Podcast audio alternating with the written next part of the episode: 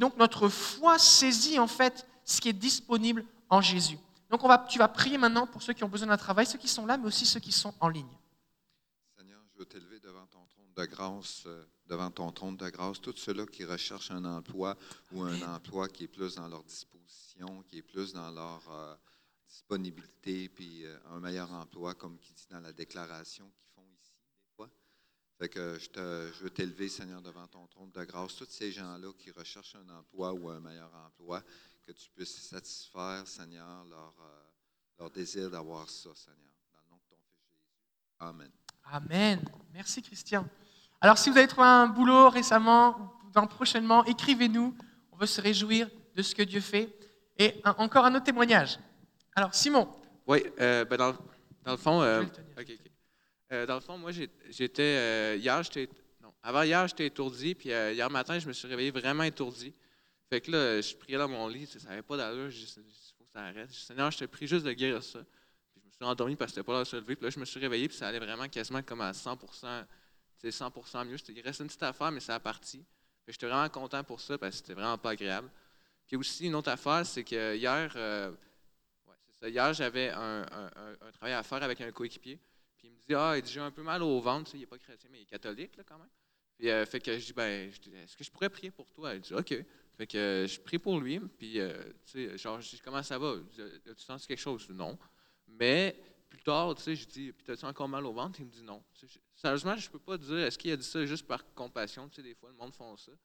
Mais quand même, tu sais, j'étais quand même content d'avoir eu le courage parce que des fois, je trouve ça plus dur de prier pour du monde que, je connais que du monde que je connais pas.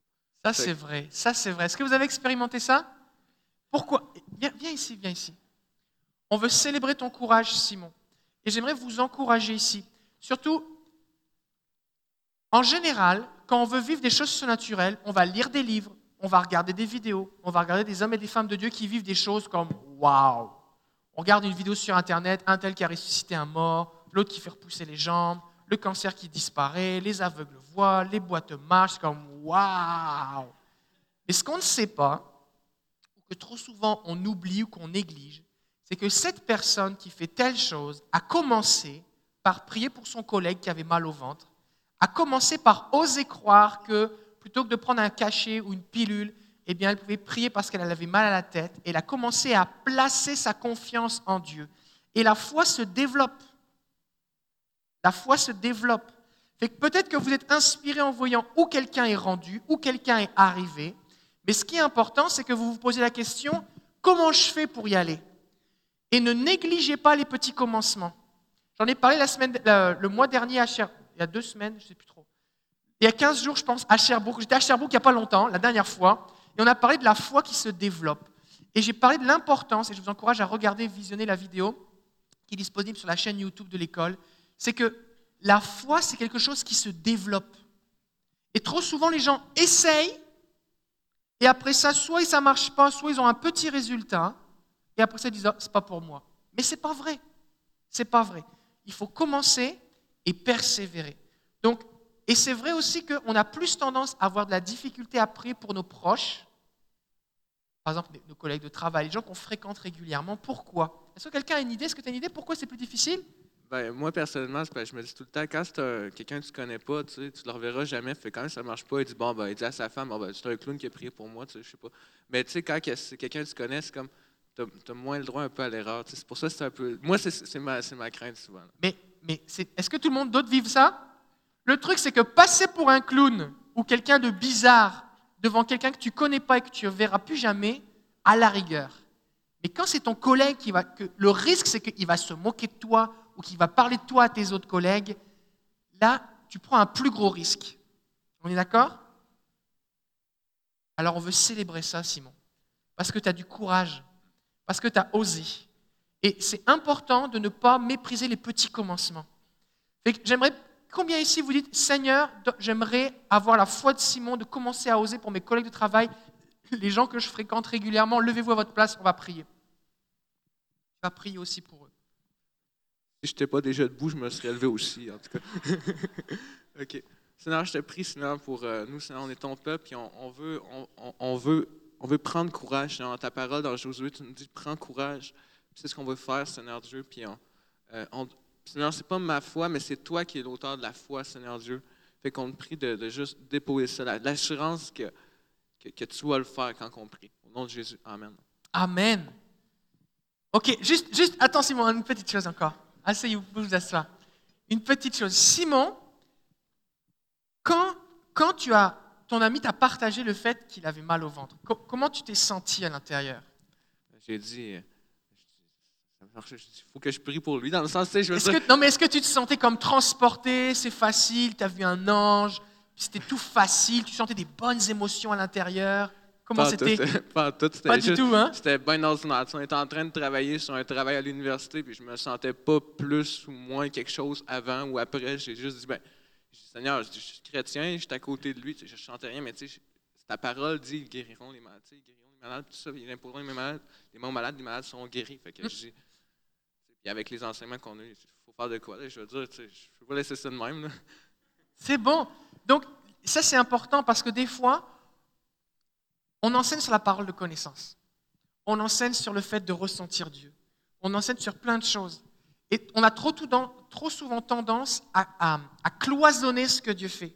Dire, OK, Dieu l'a fait une fois de cette façon-là, donc il va toujours le faire de cette façon-là. Par exemple, la première fois que Dieu te demande de prier pour quelqu'un, tu te réveilles la nuit, tu as un rêve, puis là, il te harcèle pendant 15 jours pour appeler ton collègue, pour finalement le prier pour lui. Mais il ne va pas le faire comme ça tout le temps.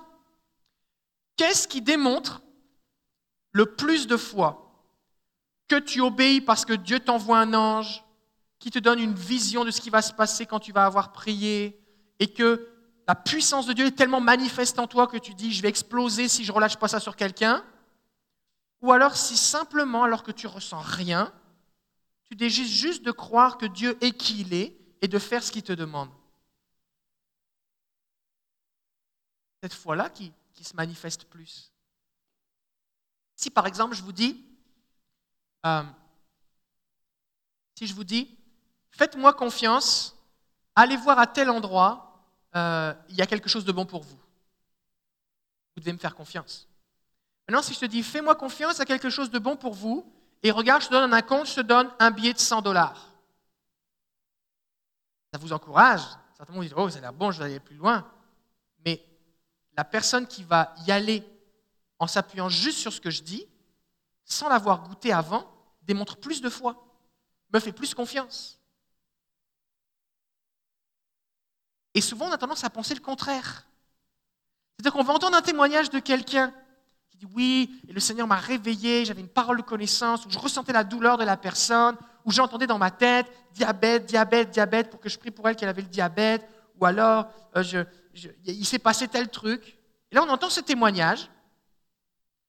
Et là, on se retrouve dans notre situation on est en train de travailler avec notre collègue, un étudiant, un camarade, et on vit rien de tout ça. Et à ce moment-là, l'ennemi va venir vous dire Ouais, mais là, tu ressens rien. Ouais, mais là, tu n'as pas de parole de connaissance. Ouais, mais là, tu sens pas du feu dans tes mains. Ouais, mais là, tu n'es pas à l'église. Ouais, mais là, il n'y a pas eu un temps de louange avec Christophe, l'homme de Dieu, qui t'a amené à la présence de Dieu. Et l'ennemi va venir, l'ennemi peut même utiliser contre toi les choses qui étaient censées t'encourager. Donc, je veux célébrer, Simon, ce que tu as fait. Et je veux vous encourager à essayer. Essayez. Et quand vous avez essayé quelque chose, partagez-le, mettez-le sur votre tableau de chasse. Écrivez-le dans votre journal. J'ai osé, j'ai essayé. C'est important. Parce que là, par exemple, tu me dis, je ne sais pas si il a dit qu'il avait plus mal au ventre pour me faire plaisir ou pas. Par contre, ce qui est important dans ta vie à toi, Simon, c'est pas juste le fait que est-ce que ce collègue ou ce camarade avait mal ou plus mal au ventre, c'est ton cheminement avec le Seigneur. Et dans ton cheminement avec le Seigneur, il y a une époque où tu n'osais pas prier pour les gens. Ensuite de ça, il y a une époque où tu osais prier pour des inconnus. Et là, tu es en train de commencer à prier pour des proches. Ça veut dire quoi? Ça veut dire que ta foi augmente, que le niveau de risque que tu es prêt à prendre augmente. Et ça, c'est une preuve de croissance. Un enfant, moi j'ai ma fille qui est en train d'apprendre à marcher, et ben, elle, vient sur la première marche de l'escalier, elle monte la première marche, et la deuxième, elle n'ose pas. Sauf que l'espace entre le plancher et la première marche, c'est le même qu'entre la première et la deuxième marche. Vous êtes d'accord avec ça? C'est la même marche. Mais qu'est-ce qui fait qu'elle n'ose pas? Ben, Elle n'ose pas, justement, il y a la peur, il y a la crainte, l'appréhension, mais c'est un bébé. Maintenant, dans quelques temps, elle va monter les escaliers. Vous savez, quand on apprend à monter les escaliers, on monte une marche à la fois, on met le deuxième pied sur la même marche, et après ça, on remonte la marche suivante. Puis au bout d'un moment, on monte les marches une par une. Au bout d'un moment, on lâche la rampe. Au bout d'un moment, on monte les marches deux à deux. Au bout d'un moment, même les enfants sont tout contents de montrer à leurs parents qu'ils arrivent à sauter les trois dernières marches de l'escalier. Certains même sont un petit peu fous, ils sautent trop de marches. Il y en a qui vont faire euh, de la luge dans l'escalier. Alors, c'est le même escalier et c'est le même enfant. Mais il prend de plus en plus de risques. Pourquoi? Parce qu'il a grandi. Et nous avons besoin, vous avez besoin d'apprendre à reconnaître que vous êtes en train de grandir. Et vous avez besoin de célébrer et de, euh, de faire reconnaître à la personne qu'elle est en train de grandir. Que si vous êtes une source d'encouragement et que vous voyez quelqu'un qui est en train de grandir, dites-le lui. Parce que ce n'est pas forcément évident pour lui ou pour elle. Peut-être que la personne se dit, bah là, comme tu dis, bah là, je ne sais pas trop s'il a dit ça pour me faire plaisir. Oui, mais ce n'est pas ça qui est important. Parce que tu vas avoir l'occasion de prier dans ta vie pour encore des milliers, des milliers de personnes. Maintenant, on veut célébrer le fait que tu es en train de progresser. On veut célébrer le fait que tu es en train de, de t'affranchir de la peur. Et ça, c'est important. Parce que si on y pense bien, est-ce que Jésus, dans les prochaines années, va revenir mourir sur la croix une deuxième fois? Non. Est-ce que Jésus va revenir verser un petit peu plus de sang parce qu'il en manquait? Non. Est-ce que Jésus va revenir pour être fouetté parce qu'on avait oublié quelques coups de fouet? Non. Est-ce que Jésus va revenir porter des souffrances et des maladies et des péchés parce qu'il en avait oublié? Non. Tout est accompli. Donc il n'y a rien dans les prochains temps qui va changer du côté de Dieu. Dieu est tout-puissant, il est celui qui guérit, il est celui qui parle, il est celui qui révèle les choses, il, a vaincu la puissance des ténèbres, il a, vaincu, il a fait toutes ces choses. Rien ne va changer du côté de Dieu. Maintenant, qu'est-ce qui va changer entre ce que je vis maintenant et ce que Dieu m'appelle à vivre? C'est moi. C'est moi qui change dans le processus. D'accord? Et au moment où tu as commencé à lui dire, parce que je ne te demande pas de rester là debout pour rien, là, au moment où tu as commencé à lui dire, tiens, prends le micro, au moment où tu as commencé à lui dire, mais là, je, pourrais prier pour toi, comment tu te sentais à l'intérieur? Euh, Je me sentais pas vraiment rien de particulier, là, tu sais, je veux peut-être un petit peu de, peut-être un petit stress, mais tu sais, c'est j'avais déjà prié pour tout le monde avant, ben, c'était pas vraiment un gros stress. Puis en plus, quand, quand, la personne est catholique, c'est pas comme quand mettons, musulman ou quelque chose comme ça. Les catholiques croient au miracle. Ouais, c'est ça. C'est une bonne chose. La personne dit Oui, mais moi je suis catholique. Tu crois au miracle alors? Mais oui. Les catholiques croient au miracle. S'il y a des gens sur terre qui croient au miracle, c'est bien les catholiques. Donc, il y a quelque chose que. Simon, c'est précieux ce que tu vis. Simon dit parce que j'avais déjà prié pour des gens, mon stress était moins fort que les premières fois. C'est pour ça que c'est important de s'entraîner. C'est pour ça que il faut que vous vous projetiez, pas juste votre vie chrétienne, c'est pas juste la situation qui est juste là face à vous. Peut-être qu'aujourd'hui vous vivez une situation où vous avez besoin de foi. Sauf que ça demande de la résistance. Il y a de la résistance, de l'opposition, et vous exercez votre foi. Mais l'exercice de la foi produit quoi? Une plus grande. L'exercice de la patience produit quoi? Une patience plus grande. L'endurance dans la souffrance produit quoi? Une plus grande résistance. Si l'ennemi s'oppose à moi pour me faire abandonner, mais je ne lâche pas, la fois suivante, pour essayer de me faire abandonner, il va falloir qu'ils s'y prennent à deux fois parce que ça ne marchera plus. Donc c'est important que vous placiez votre vie. Vous ne vivez pas juste le maintenant. Votre vie, elle s'inscrit dans... Ce que vous vivez maintenant s'inscrit dans toute votre vie. Et donc apprenez à reconnaître, à discerner les progrès que vous êtes en train de faire. Parce que ça, ça va vous encourager. Vous allez vous encourager vous-même. Des fois, tout à l'heure, j'ai dit c'est important de trouver des gens qui vont vous encourager. Mais des fois, on n'a personne autour de nous qui nous encourage. Mais si on apprend à s'encourager soi-même, eh ben, on progresse plus vite. Alors j'aimerais prier pour que Dieu vous donne cette capacité. Merci Simon. Est-ce qu'on peut encourager Simon?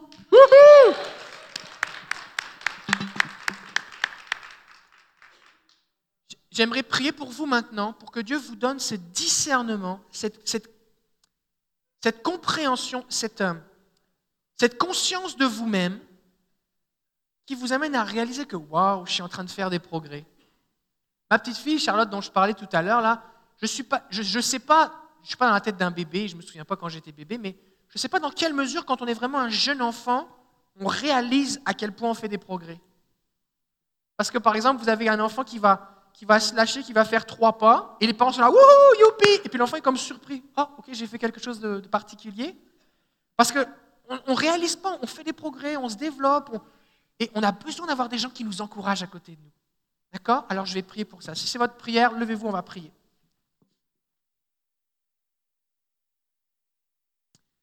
Seigneur, on veut te bénir parce que tu es vivant.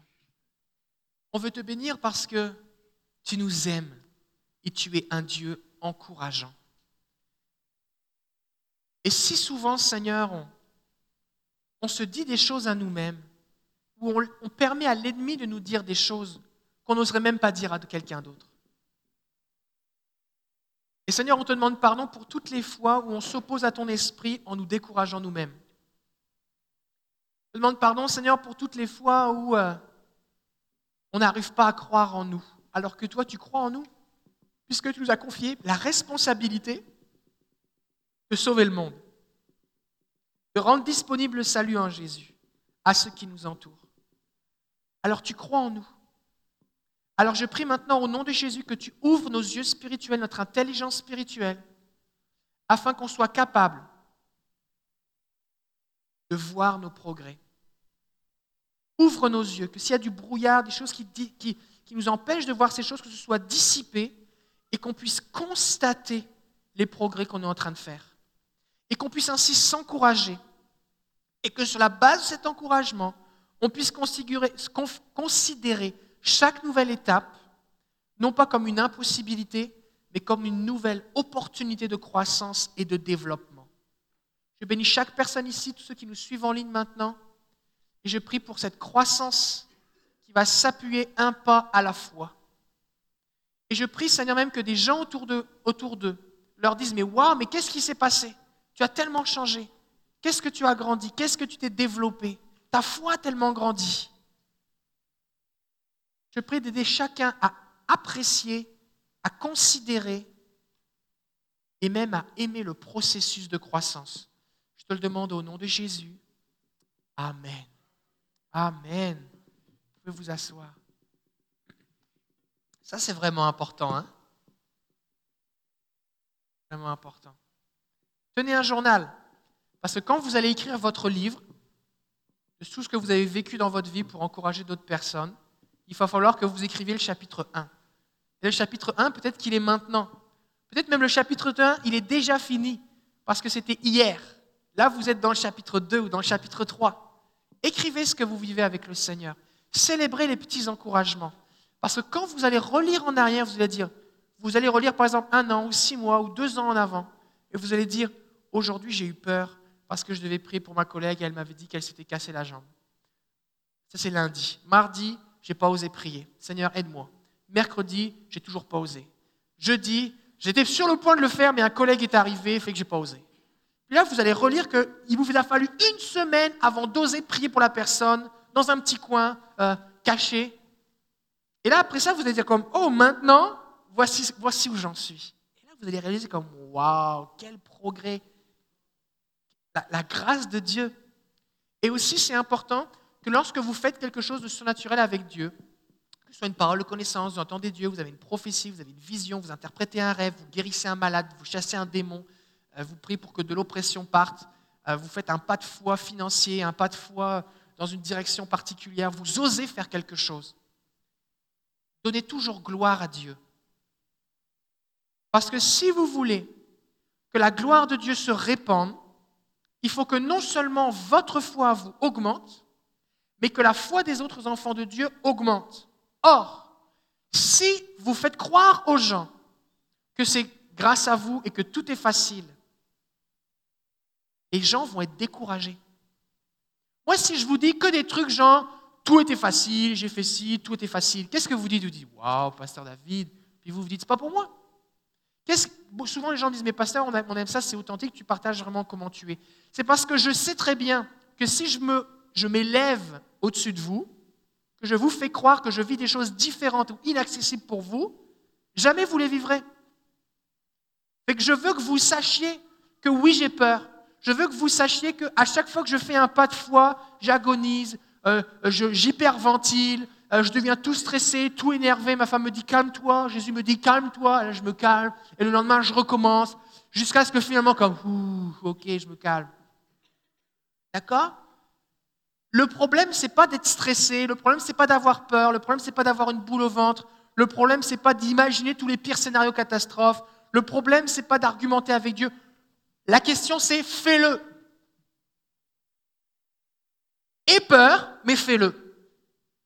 Pense que tu vas mourir, mais fais-le. Imagine que c'est la dernière fois qu'on va oser te faire confiance, mais fais-le.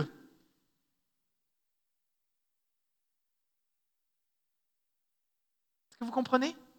C'est vraiment important. Donc, si vous voulez, peut-être qu'autour de vous, présentement, vous n'avez pas grand monde qui vous encourage. Eh bien, devenez le centre d'une communauté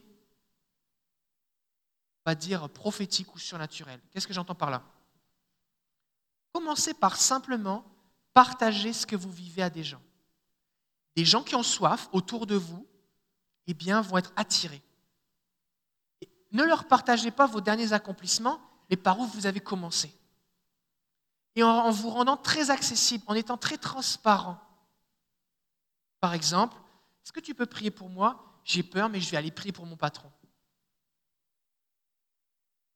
Quand vous faites ça, vous partagez à la personne qui est un peu votre disciple ou votre collègue, votre ami, votre frère dans la foi, vous lui partagez que c'est normal d'avoir peur, mais qu'on peut avancer par la foi. Vous lui partagez que on n'a pas besoin d'être un super-héros, mais on peut demander de la prière. On a besoin de la prière. Regardez l'apôtre Paul. À chaque fois qu'il termine ses épîtres, qu'est-ce qu'il dit? Gloire soit rendue à Dieu parce qu'un S est gravé par un ange sur mon torse je n'ai pas besoin de personne, je suis un super apôtre. Est-ce que ça termine comme ça, ces épîtres?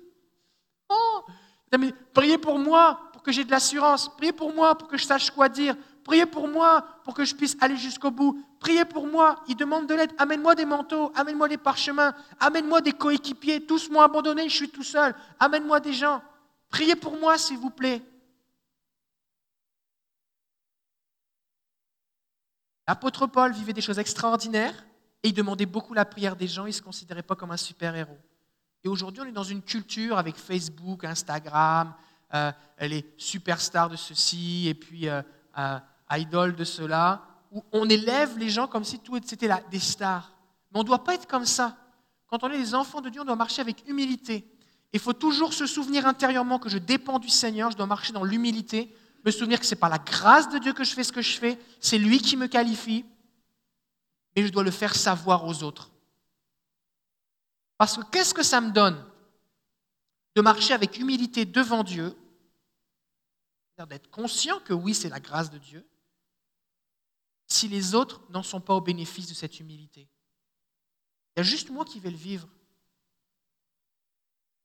Donc c'est important que vous partagiez autour de vous vos faiblesses.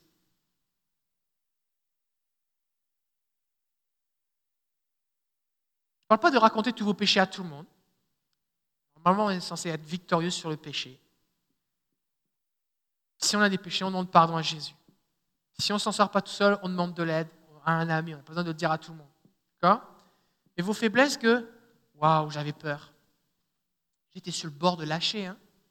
Jésus est intervenu, mais franchement, je ne sais pas si j'étais capable de durer une journée de plus. Est-ce que ça vous est déjà arrivé, ça? Ouh, Seigneur, tu arrivé au bon moment. J'en pouvais plus. Sauf que quand Dieu réécrit l'histoire, quand il regarde ton histoire, il dit T'as tenu bon. Dieu ne dit pas T'as tenu bon, mais tu avais peur. dis, tu as tenu bon.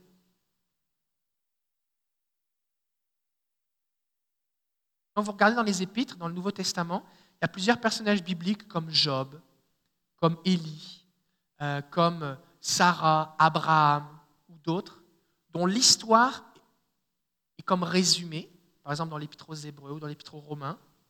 Mais quand tu lis leur histoire, comment ça se passe dans la Genèse, par exemple, il semble que ce n'est pas la même histoire. C'est parce que pour Dieu, ce qui est important, c'est pas est-ce que tu as eu peur, est-ce que tu as douté, mais est-ce que tu l'as fait.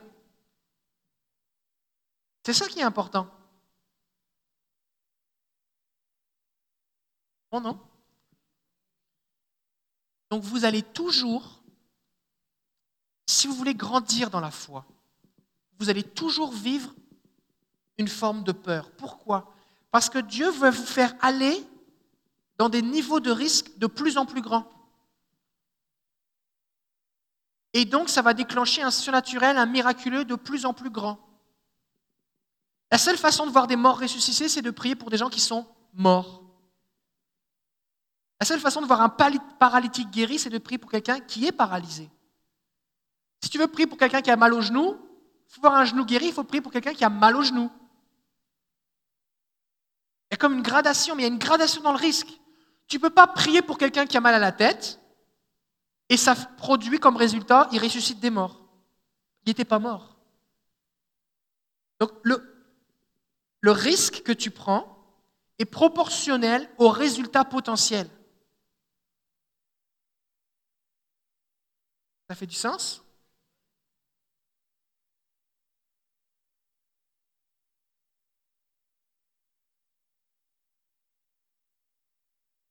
C'est important. Hein Par exemple, combien ici vous aimeriez que vivre quelque chose au niveau des finances?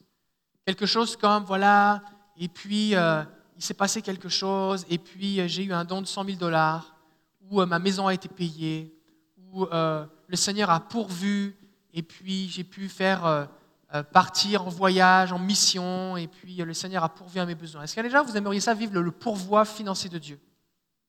Vraiment? Il faut commencer quelque part. Commencer par... Parce que le Seigneur ne vous demandera pas de faire un grand pas de foi si vous en êtes incapable. Donc il va commencer par des petites étapes. Et souvent, ce qu'on fait, c'est qu'on regarde juste les grands pas de foi. Un jour, Seigneur, on prie Seigneur un jour.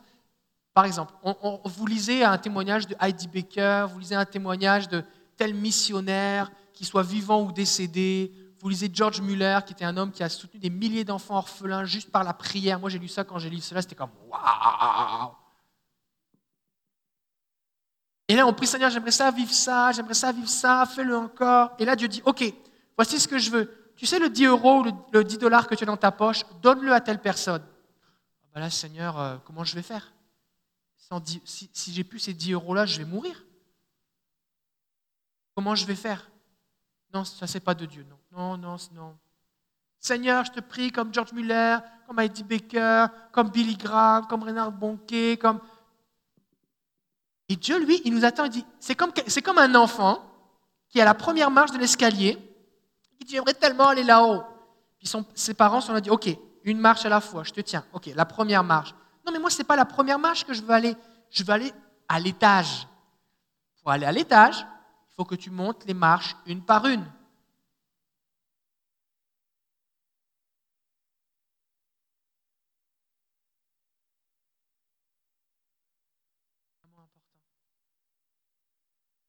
Et dans tout ce processus, Dieu va vous accompagner.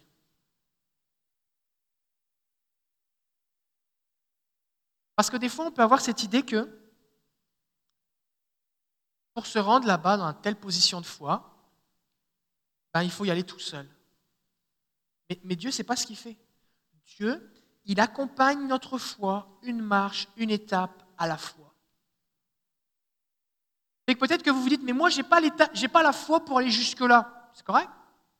C'est normal, en fait. Il n'y a, a personne qui l'a. Personne n'a la foi pour monter les étages un à la fois. Personne ne monte un escalier un étage à la fois. Même les gens qui ont des grandes jambes comme moi, vous pouvez marcher, monter trois marches à la rigueur. Et encore, trois marches à la fois, euh, des fois c'est un peu dan- dangereux. Personne ne peut monter un étage à la fois. Je le sais. C'est pour ça que la Bible dit qu'on doit garder les yeux fixés sur Jésus, qui est quoi? L'auteur de la foi ou la source de la foi. Il y a une version qui traduit le chef de file de la foi ou celui qui trace le chemin de la foi. Et notre guide, on pourrait dire le guide de la foi.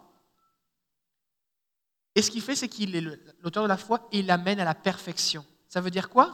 Ça veut dire que c'est Jésus qui, dans mon cheminement, alors que j'ai les yeux fixés sur lui, fait grandir ma foi.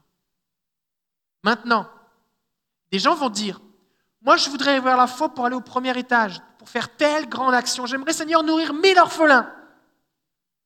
Puis là, il y a un programme de parrainage dans ton église pour parrainer un enfant à 30 dollars par jour. Tu dis, oh là, je vais.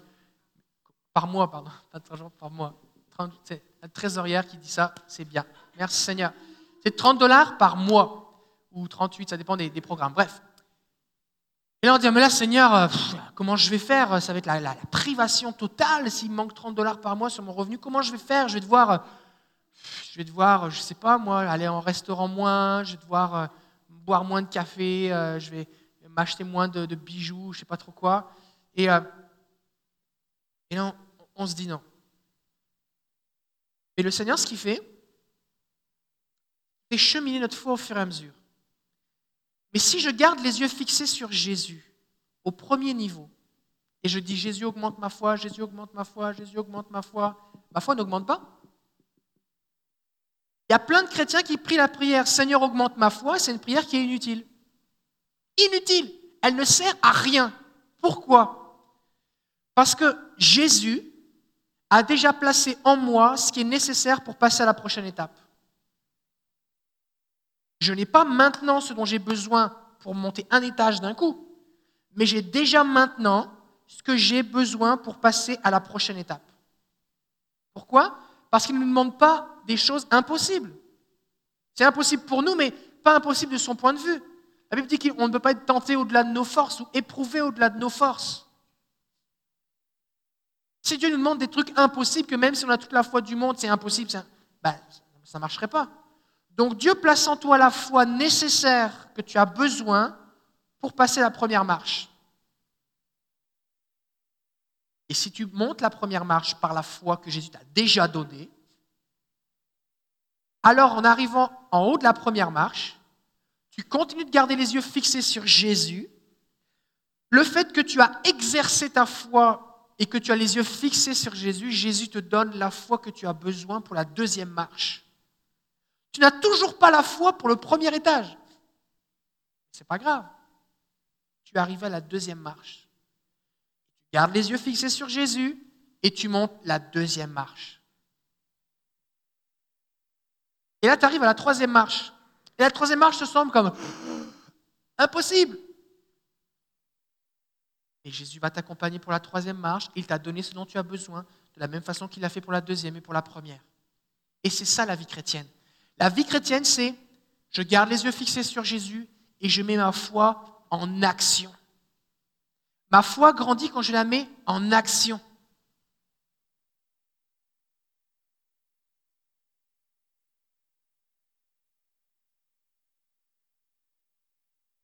L'année dernière, j'étais à une conférence avec Bruno Picard. Et il disait tellement de choses super bonnes, même en écrivant, j'avais, du mal à écrire tout ce qu'il disait tellement c'était bon. Alors là, je vous laisse, digérer, parce que c'est important que vous digériez. Donc la question que j'aimerais vous poser, c'est aujourd'hui, vous êtes à quelle étape dans votre vie chrétienne? Aujourd'hui, c'est quoi? Vous êtes à un, niveau. Si vous regardez en arrière, certainement vous dites, oh, ma foi a augmenté. Est-ce qu'il y en a ici, vous dites, ma foi a augmenté? Ma foi a augmenté, c'est sûr. Il y a des choses qu'aujourd'hui vous faites facilement, euh, alors qu'avant vous trouviez ça difficile. D'accord? Maintenant, la Bible dit le juste vivra par la foi. C'est vrai? Elle ne dit pas il vivra la foi pendant les deux premières années de sa vie.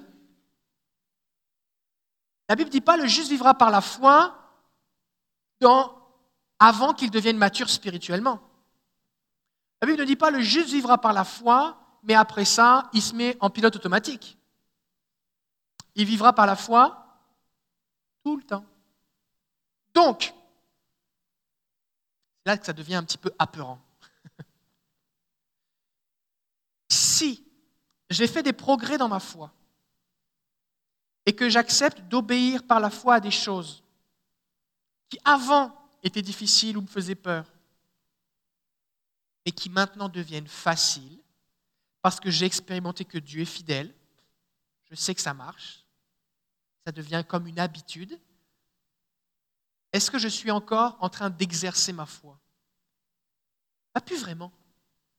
C'est tellement habituel que, que ça ne me demande pas beaucoup de foi.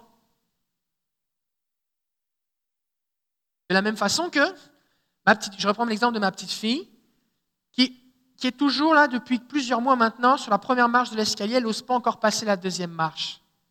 Ben, le jour où elle va passer la deuxième marche, on va applaudir, on va, on va dire bravo, on va être super content. Maintenant, ma fille qui a 7 ans, qui monte l'escalier, je ne me mets pas à côté de l'escalier chaque fois qu'elle monte l'escalier pour dire youhou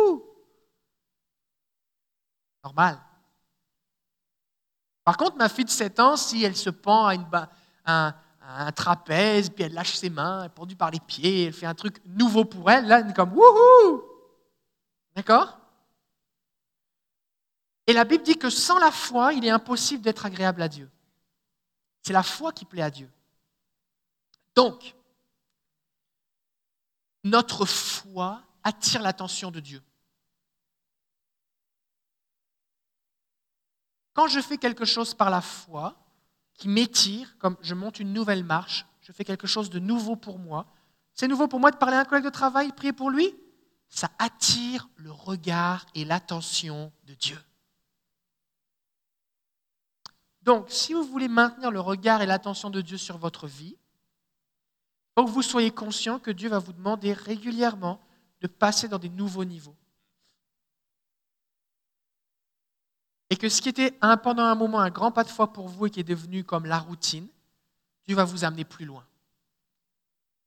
Ce qui veut dire que la vie chrétienne normale n'a rien à voir avec le confort et la sécurité que si souvent on recherche. Combien si vous préférez la sécurité par rapport à l'insécurité? Comment si vous préférez avoir de l'argent en banque plutôt que de devoir dire Seigneur, on s'attend à toi, la facture arrive demain, on ne sait pas comment on va payer? Combien vous dites Mais Seigneur, je ne sais pas comment on va faire, euh, mais, euh, mais j'aime ça. J'aime ça être dans l'incertitude, de ne pas savoir demain. La plupart de nous, on aime ça planifier, on aime savoir ce qui va se passer. Si je vous dis Viens, on part en voyage, vous allez me dire mais, Ok, mais on va où? Comment je dois m'habiller, qu'est-ce que je dois prendre dans mes voyages, dans mes bagages, qu'est-ce qui va, c'est quoi le programme, c'est quoi le programme de la journée, euh, est-ce qu'on va avoir à manger, est-ce que je dois prendre de l'eau, est-ce que je dois prendre de l'argent? On veut savoir d'avance. On aime cette sécurité. Et il est possible, et ça c'est vraiment le cœur de l'être humain, parce qu'on aime la sécurité, le confort, que Dieu nous fasse faire un pas de foi qui nous amène dans une zone de sécurité. Parce que ça devient l'habitude. Et là, on s'accroche, on s'enracine là et on veut plus bouger. Je prends l'exemple de l'escalier. ma petite fille, par exemple, qui dirait, bah là, dans quelques mois, elle est capable de monter six marches. Elle n'est pas encore rendue au premier étage, mais elle est contente. Et elle veut plus bouger. Très ridicule de rester en plein milieu d'un escalier. Quel est l'intérêt?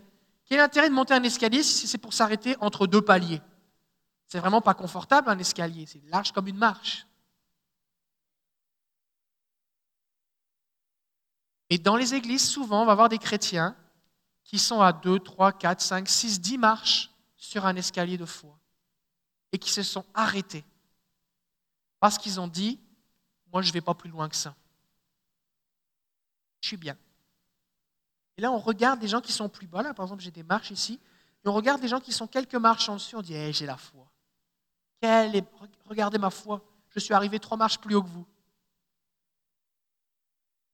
Et là, on tombe dans une forme d'orgueil spirituel et les années passent. Et là, on dit, je me souviens, Tu sais, là, je ne suis pas arrivé à la sixième marche comme ça. Je me souviens, la première marche, il m'a fallu six mois. Et ensuite, j'ai monté quatre marches dans la même année. Regarde où je suis maintenant. Mais ça fait dix ans que tu n'as pas bougé.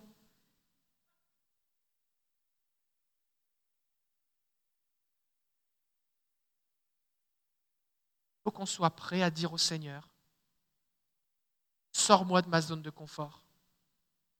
Il faut qu'on soit prêt à dire au Seigneur, ne me laisse pas mourir dans l'escalier. Je refuse de passer ma vie sur une marche. Fais-moi grandir. Ça veut dire quoi? Seigneur, augmente ma capacité à prendre des risques avec toi. Augmente ma capacité à oser. Augmente ma capacité à risquer de passer pour un clown.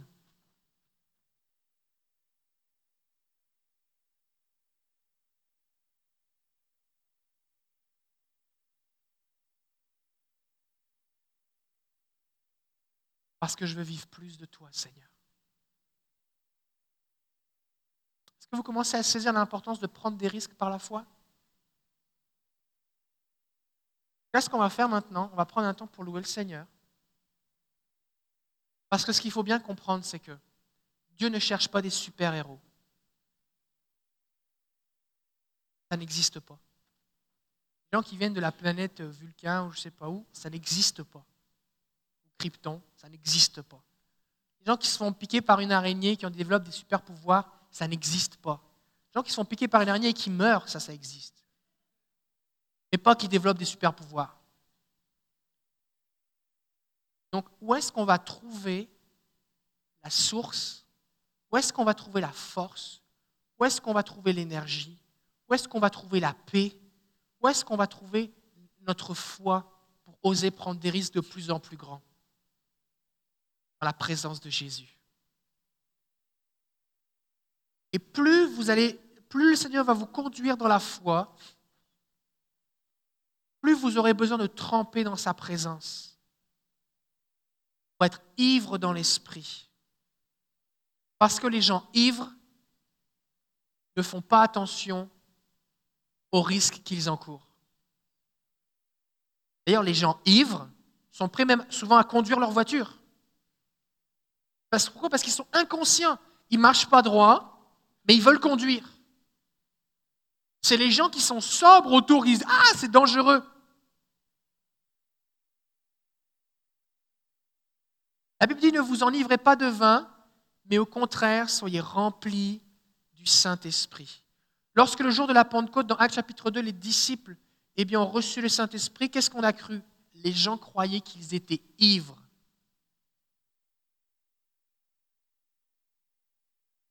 Qu'est-ce qui s'est passé? Pierre, qui avait renié Jésus par peur d'être emprisonné ou battu avec lui, c'est ça qui s'est passé. Pierre est dans la cour du Sanhédrin, Jésus même le regarde, il se retourne et il le regarde. Donc ils sont, ils sont capables de se voir, donc ils ne sont, ils sont pas loin. Et Jésus est en train de se faire frapper par les soldats. Et la servante dit, mais toi, mais tu étais avec Jésus? Et là, Pierre, renie Jésus. Pourquoi? C'est quoi le schéma dans sa tête? C'est oh, je vais renier Jésus? Non. C'est qu'ils sont en train de le frapper. Si je dis que j'étais avec Jésus, on va me frapper aussi. Je n'ai pas envie d'être frappé. Il y a un trop gros risque à m'identifier pour un disciple de Jésus. Ensuite de ça, Jésus meurt et ressuscite. Pendant 40 jours, il est avec les disciples, il leur parle,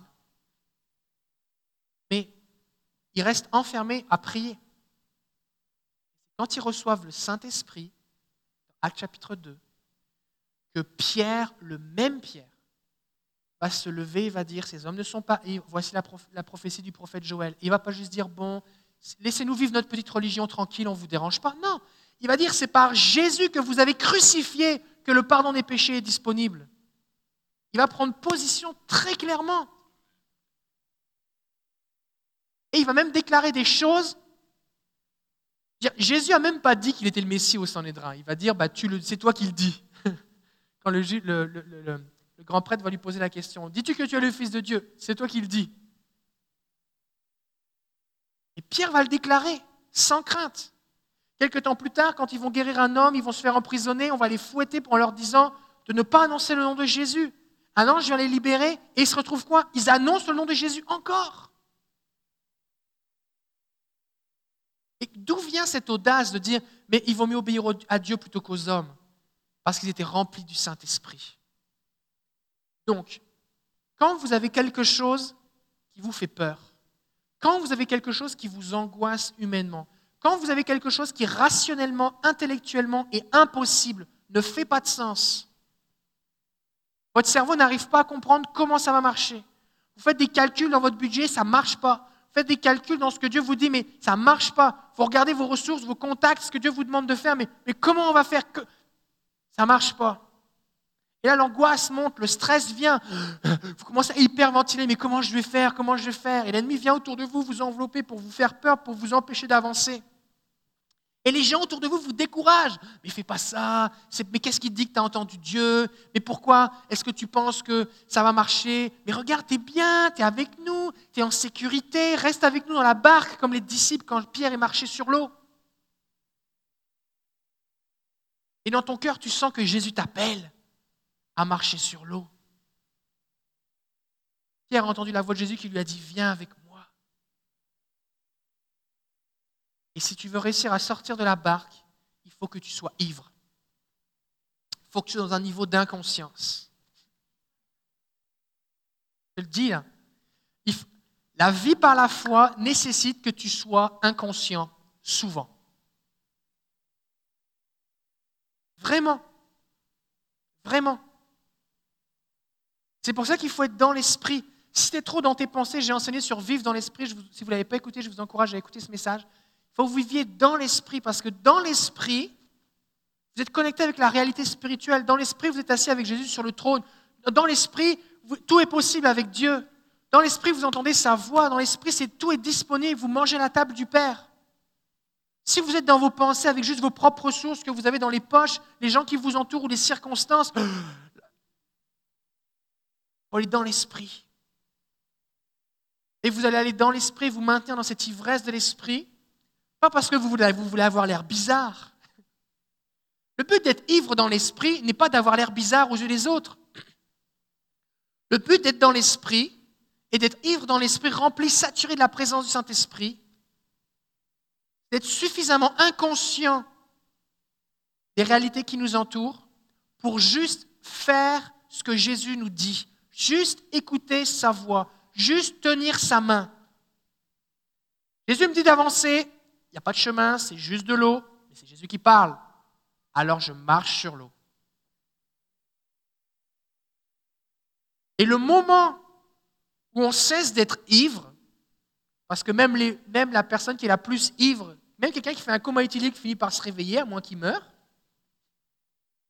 On finit tous, peu importe l'alcool que vous allez boire, vous allez finir par cuver votre vin, par redevenir sobre. Vous allez avoir la gueule de bois, mais ce qui est bien avec le Saint-Esprit, c'est qu'on n'a pas la gueule de bois. Ça, c'est bien. Et l'ivresse prend fin à un moment.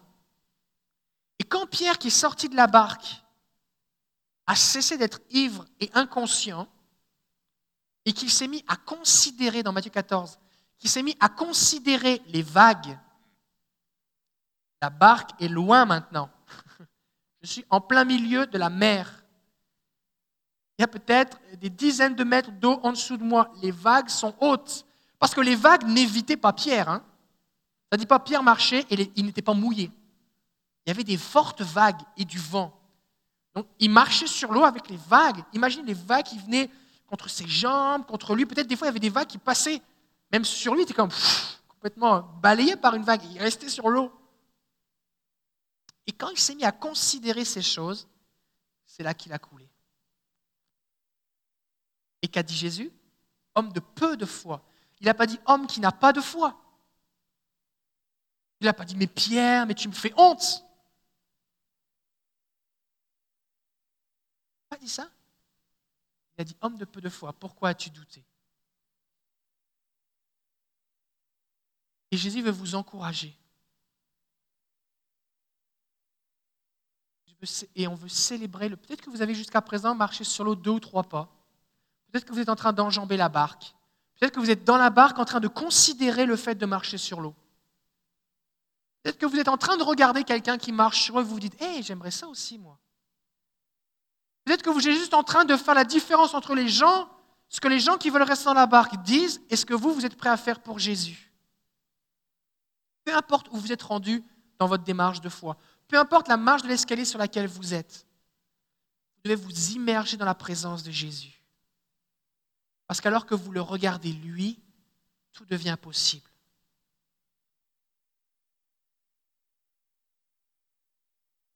C'est pour ça qu'on va prendre un temps maintenant dans la présence de Jésus. Et on veut faire dans l'école ici, là, que vous soyez en ligne ou sur place, c'est qu'il y a une transformation à l'intérieur. Là, je vous ai communiqué de l'information, vous ai inspiré. Comment si vous avez soif d'augmenter votre foi Ça vous attire, ça vous étire, ça vous... Et là, on va se laisser vivre quelque chose. Alors, si vous êtes en train de regarder sur Internet, vous avez la possibilité de faire avance rapide pendant le temps qu'on va louer le Seigneur, pensant que ce n'est pas important. Mais ce qui est important là, c'est justement que vous louiez le Seigneur. Ce qui est important, c'est que vous fixiez vos yeux sur Jésus, que vous vous concentriez sur le Saint-Esprit et que vous vous le laissez imprégner votre vie, imbiber, saturer votre âme de sa foi. Des fois, ce que je fais, je regarde des vidéos sur Internet d'exercices physiques. Des gens qui font des, entraînements extraordinaires, qui font des pompes, des abdominaux énormes, vous savez, comme. Là, je regarde ça, et après ça, j'ai l'impression d'avoir fait de l'exercice. Mais ça ne me transforme pas. Vous comprenez Ce qui est important dans ce qu'on va faire maintenant, ce n'est pas que vous regardiez Christophe louer le Seigneur, pas que vous regardiez une vidéo, c'est que vous connectiez avec le Saint-Esprit pour vous laisser transformer. Amen? On va inviter le Saint-Esprit. On a de la place même ici sur le devant si vous voulez venir. Vous pouvez vous mettre à genoux, debout, coucher, peu importe. Être à votre place, levez les mains. Prenez votre liberté avec le Seigneur. Et ce qu'on veut vraiment, se concentrer sur le Seigneur? Une bonne façon aussi de, de s'activer, de se, se rendre ivre soi-même, de s'enivrer, c'est de parler en langue. Plus vous allez parler en langue, plus vous allez vous développer. Plus vous allez être dans cette dimension de tout est possible. Juste de parler en langue, c'est un acte de foi. C'est croire que je dis des mystères à Dieu sans rien comprendre. Et votre intelligence va toujours s'opposer au fait que vous parliez en langue vous m'avez entendu parler depuis un moment. Et ce soir ou demain, vous aurez encore un souvenir de ce que je vous ai dit. Si vous avez une conversation avec un ami, vous aurez un souvenir des échanges que vous avez eus. Vous dites, ah, je lui ai dit ça. Vous parlez en langue pendant une heure, vous n'avez aucun souvenir de ce que vous avez dit puisque vous n'avez rien compris. Donc intellectuellement, le bénéfice du parler en langue n'est pas facilement accessible. Qu'est-ce que je veux dire par là? Tu parles en langue pendant une heure et le Saint-Esprit intercède pour toi, il y a des choses qui se passent en toi, ta foi est édifiée. Sauf que vu que ton intelligence n'a pas souvenir de ce que tu as demandé, ni forcément conscience ou souvenir de ce qui s'est passé, parce que c'est dans l'esprit que ça s'est produit, dans les temps qui suivent, tu vis ta vie et tu vas vivre le bénéfice de ce temps que tu as passé à prier en langue, mais sans forcément intellectuellement faire le lien entre les deux. Donc, le lendemain ou les jours qui suivent, il est possible que tu t'attendes à revivre le même, le même état, on va dire, le même état intérieur, sauf que tu n'auras pas pris le temps de parler en langue. Et tu ne vas pas faire le lien entre les deux donc la foi décide de croire que parler en langue est important pour ma croissance spirituelle. Et si vous avez négligé de parler en langue depuis que vous êtes baptisé dans le Saint-Esprit, ou si vous, vous, ne le faites pas, ou euh, si ça vous avait jamais passé par l'idée du fait que c'était important, la Bible dit que celui qui parle en langue s'édifie lui-même, se construit, se bâtit lui-même. Lui-même. Est-ce qu'on peut dire lui-même? Lui-même. Ça ne veut pas dire le pasteur même.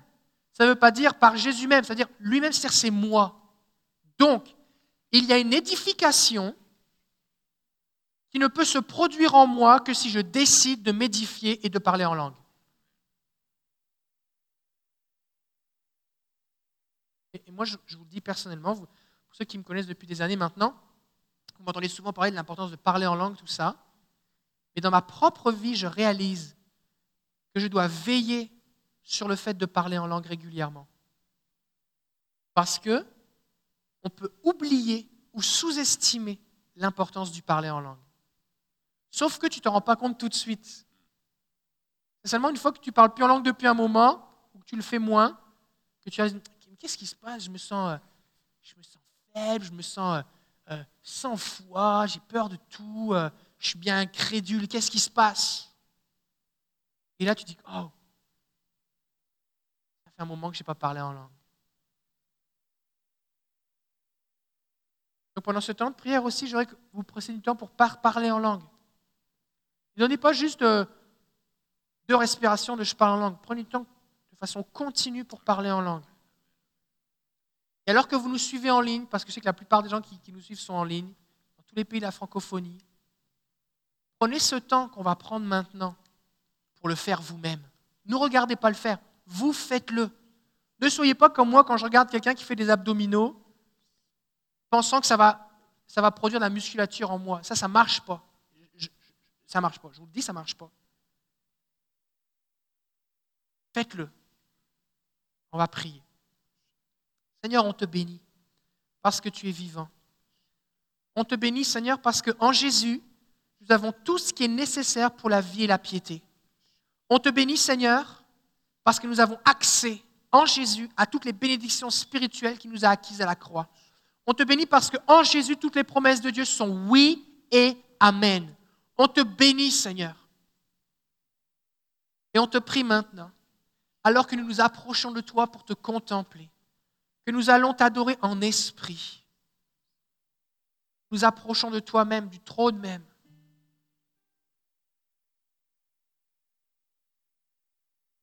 Avec assurance et liberté, nous nous approchons du trône de la grâce.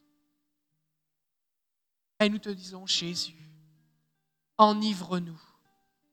Quand dans le Cantique des Cantiques, il est dit, le roi m'a conduit dans sa chambre, m'a conduit à la maison du vin, et il étend sur moi sa bannière, et sa bannière, c'est l'amour. Je prie au nom de Jésus que tu nous enivres encore de ton esprit. Change-nous et transforme-nous. On te le demande, Seigneur.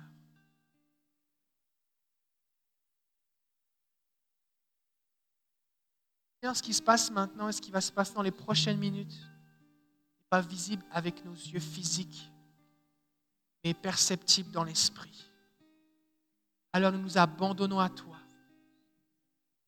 Reçois la gloire. Reçois la gloire au nom de Jésus.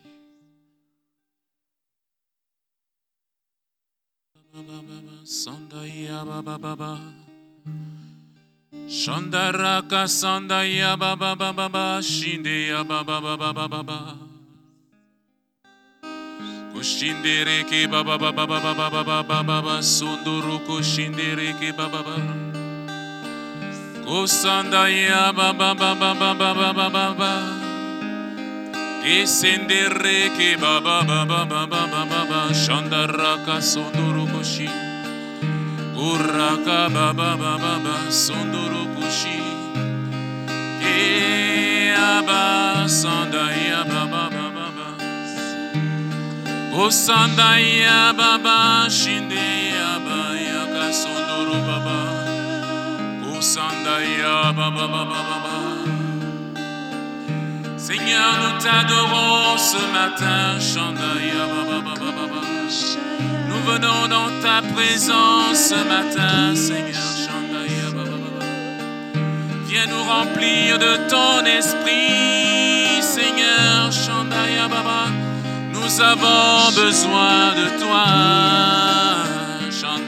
Baba. Oh.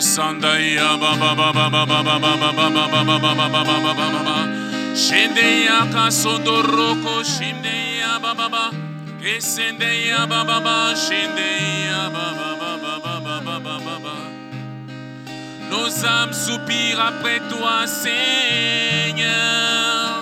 Kosandaya bababa. Soupire après toi, Jésus. Kosandaya bababa. Mon cœur soupire après toi. Âme soupire après toi. J'ai besoin de toi, Shandaya Baba. J'ai besoin de toi, Seigneur. Seigneur, pour prendre des risques, j'ai besoin de toi. Pour marcher sur les eaux, j'ai besoin de toi, Seigneur. Viens me remplir de ton audace. Viens me remplir de ton esprit de force et d'audace, Seigneur, ce matin. Nous avons soif de toi pour aller, Seigneur, pour marcher sur les eaux. Pour marcher sur les eaux, nous avons besoin de toi.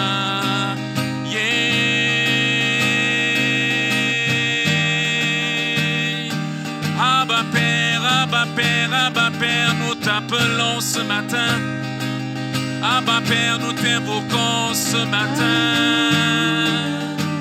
Abba Père, Abba Père, soupirons ce matin après notre Dieu, soupirons après lui, soupirons après sa présence. Il est au milieu de nous ce matin. Il dit là où deux ou trois sont assemblés à mon nom, je suis au milieu d'eux. Seigneur, nous venons dans ta présence pour recevoir de toi la vie, le mouvement et l'être, Seigneur. Tu as dit, Seigneur, tu crées en nous la vie, le mouvement et l'être, Seigneur. Nous vivons, nous voulons vivre ta vie. Nous voulons être dans le mouvement, Seigneur. Et nous voulons être des hommes que tu veux que nous soyons.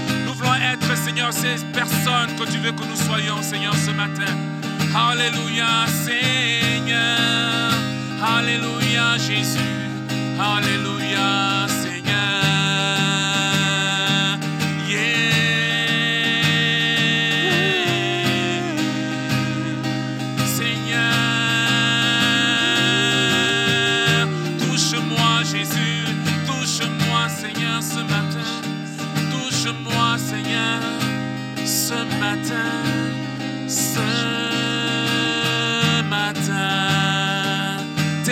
ne sont pas épuisées, elles se renouvellent chaque matin. Tu renouvelles, tu renouvelles, tu renouvelles Seigneur tes bontés à mon égard, tes bontés sur ma vie, tu les renouvelles, tu les renouvelles, tu les renouvelles.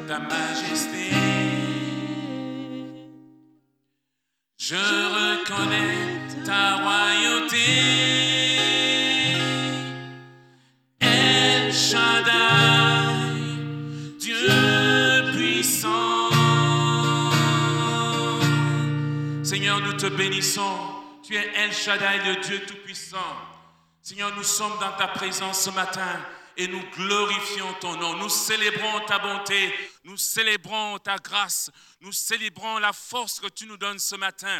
Seigneur, à toi seul l'honneur, la louange et la gloire pour l'éternité, Seigneur.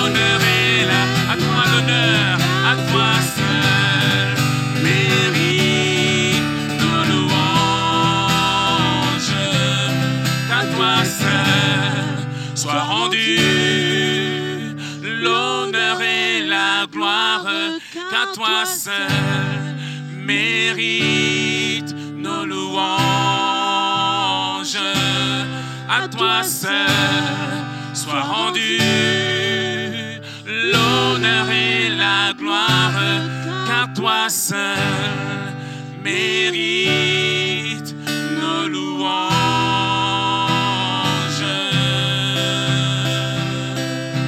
Nous pouvons acclamer notre Dieu ce matin. Il est digne d'être acclamé. Il est digne d'être acclamé.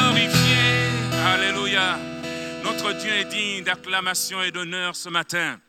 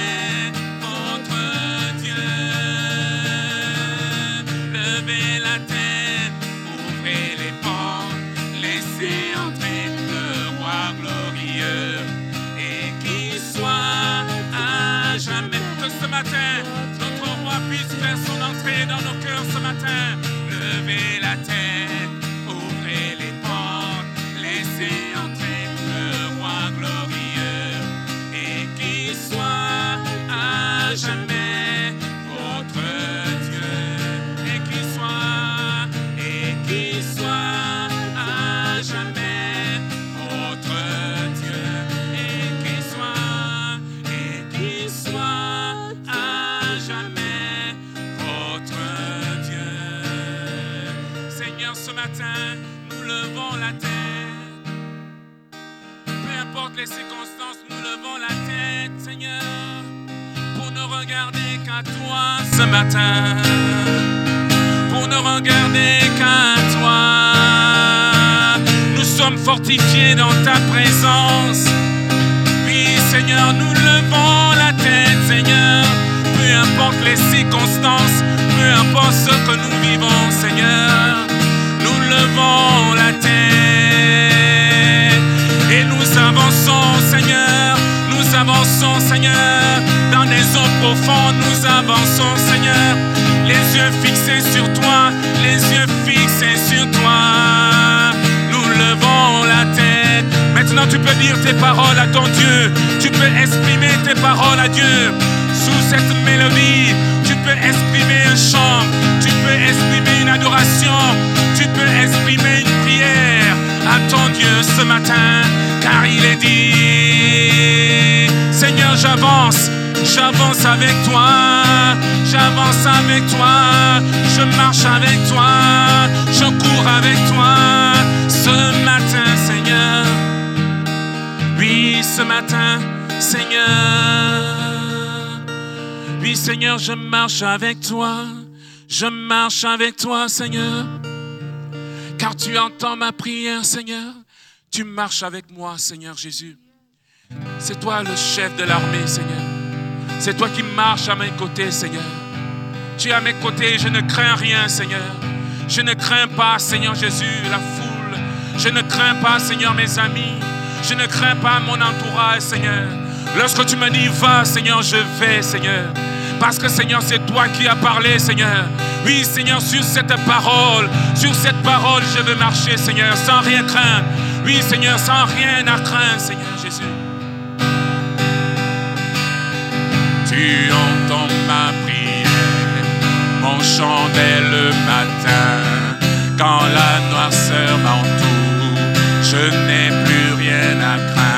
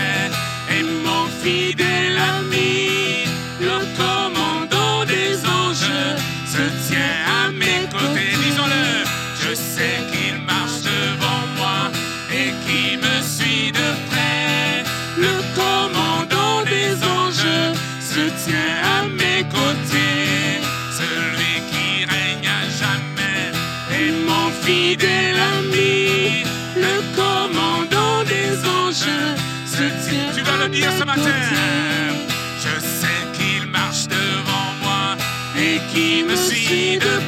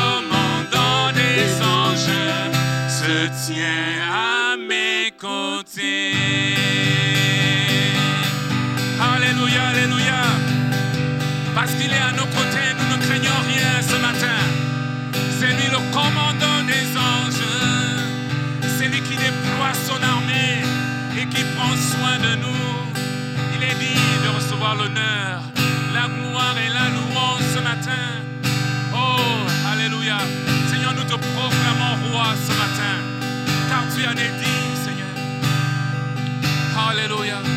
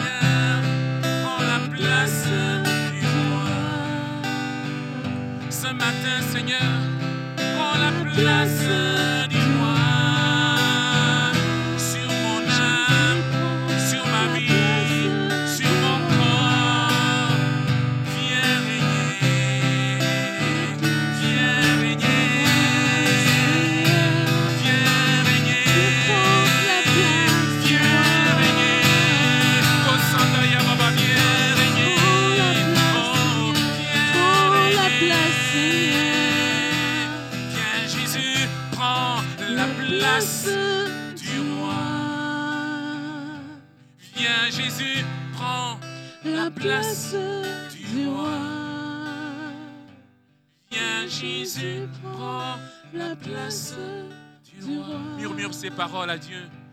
Viens Jésus, prends la place du roi. Vois ces domaines de ta vie dans lesquels tu veux encore avoir le contrôle. Vois les domaines de ta vie où tu veux encore avoir le contrôle. Et dis ce matin, viens Jésus, prends la place du roi. Viens Jésus, prends la place du roi. Seigneur, ce matin, je capitule. Viens Jésus, prends la place du roi.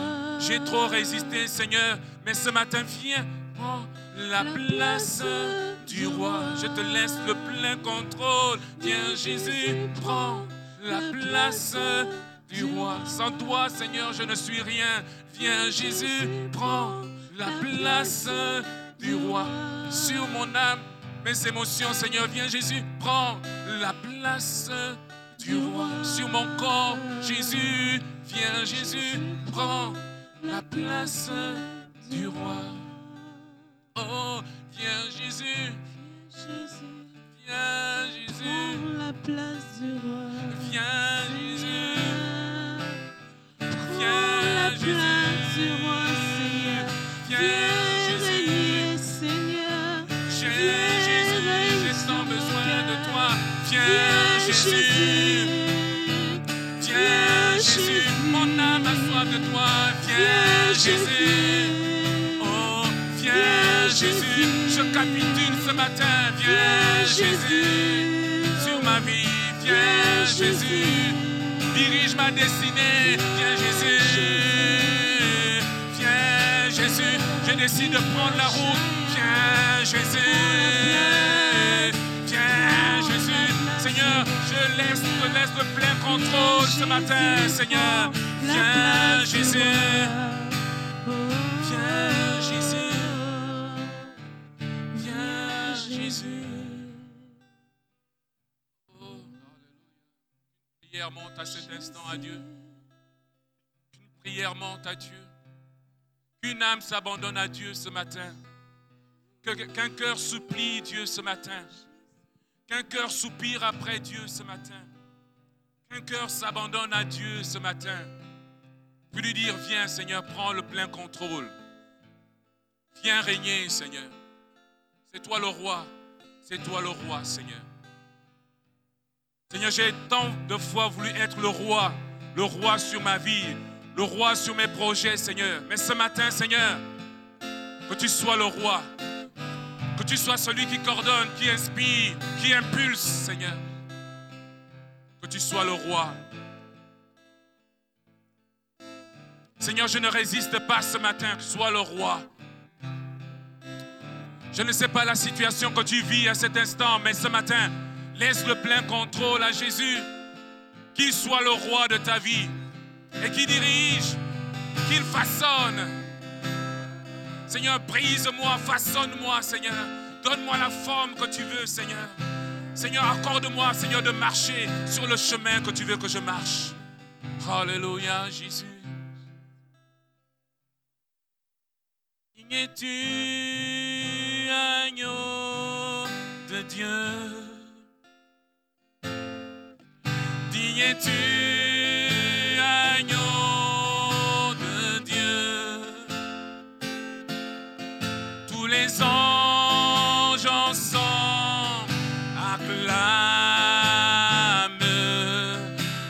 puissance de ton nom.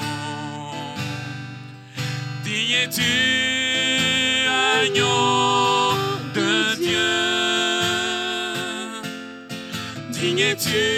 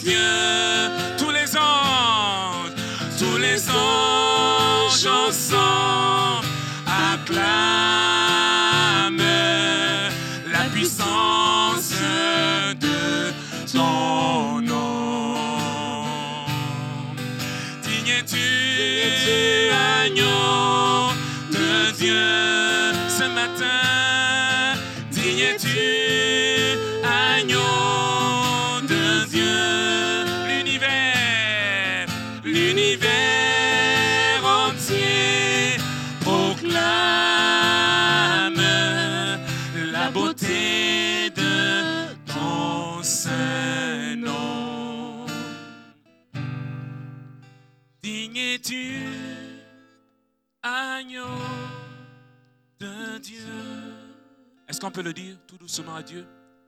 Digne es-tu, agneau de Dieu? Les anges, tous les anges ensemble acclament la puissance de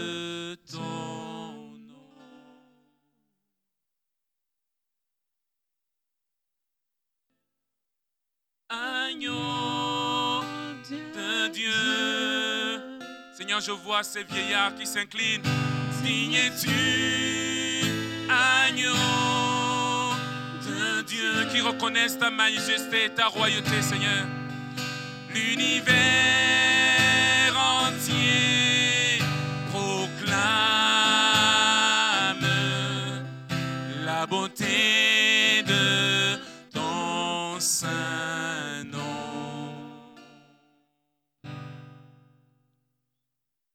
Nous reconnaissons ta majesté. Nous reconnaissons que tu es digne. Nous reconnaissons qu'ils l'ont vaincu à cause du sang de l'agneau et à cause de la parole de leur témoignage, Seigneur.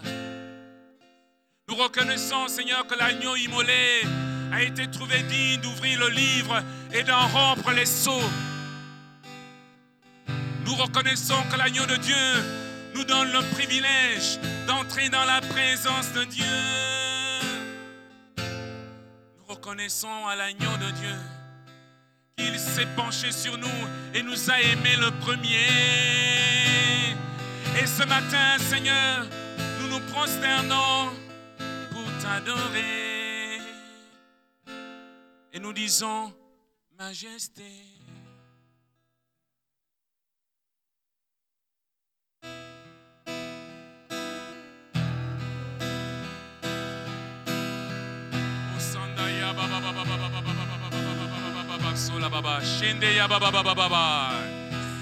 Prions en esprit maintenant. Je sens la présence de Dieu remplir ce lieu. Alléluia, alléluia.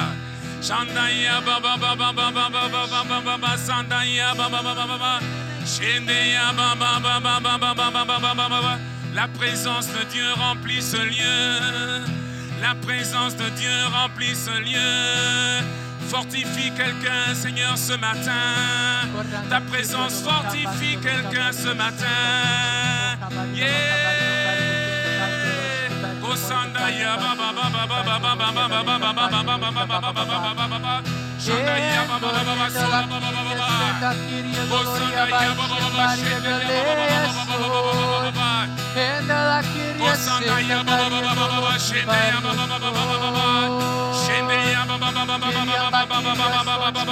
Seigneur, tu nous veux chaud, tu nous veux chaud, Seigneur. Que tu ne veux ni les froids, ni les tièdes, Seigneur. Mais tu veux les, ceux qui sont chauds, bouillants pour toi. Chandaya, par ton esprit, Seigneur, ce matin. Tu nous rends bouillants. Shendaya,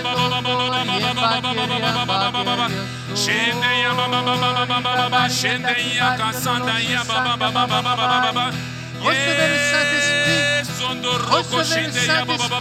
des fleuves de vive, des fleuves de vive, des fleuves de vive, des fleuves de vive coulent de notre sein. Les malades sont guéris, les morts ressuscitent, les boîtes peuvent marcher.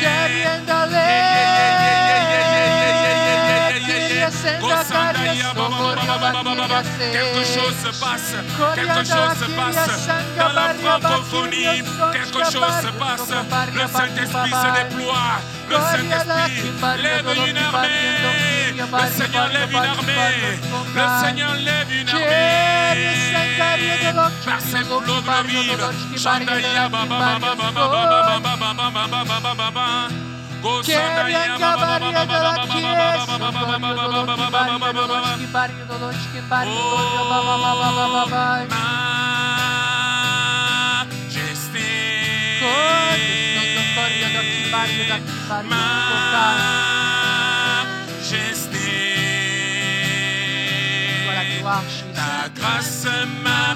tel que je suis.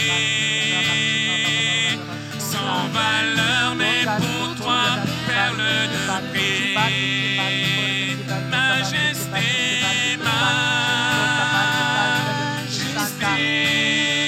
Kosandaya. Majesté, dans ton amour, par ton amour, je suis pardonné. En présence de ta majesté.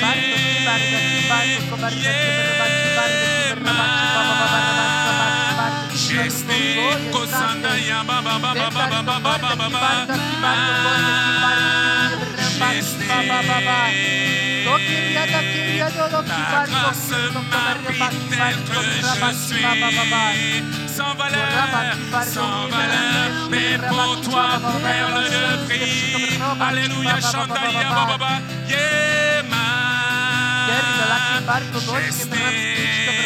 Yema. Oh majesté, par ton amour je suis transformé ce matin en présence de ta majesté.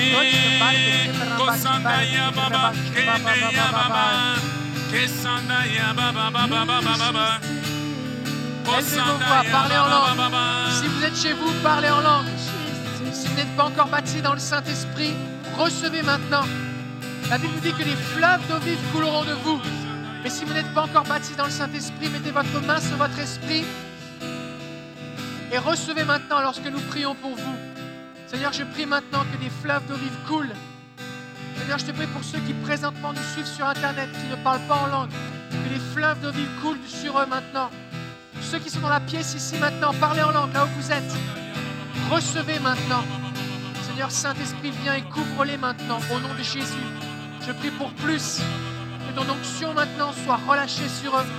Ton amour descend. Que des vagues, que vague après vague, ton amour et ton esprit passent sur eux. Vague après vague, vague après vague, vague après vague. Que les flots débordent, débordent, débordent, débordent, débordent. Tu les remplis, Seigneur. Tu les remplis. Tu les remplis. Tu les remplis. La promesse est pour tous ceux qui auront cru. Recevez maintenant. Accueillez la présence du Saint-Esprit en vous.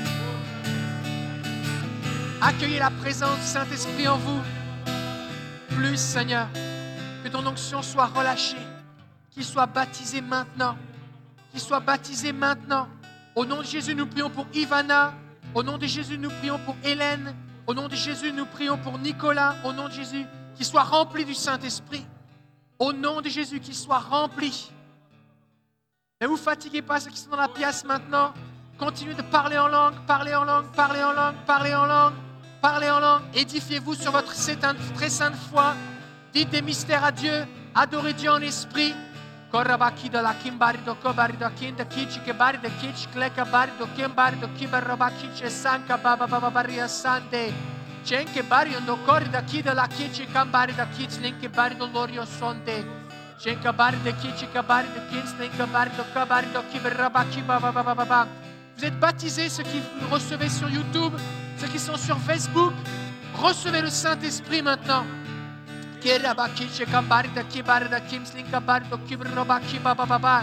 Des fleuves d'eau vive, des fleuves d'eau vive. Le fleuve de Dieu est plein d'eau. Buvez, buvez.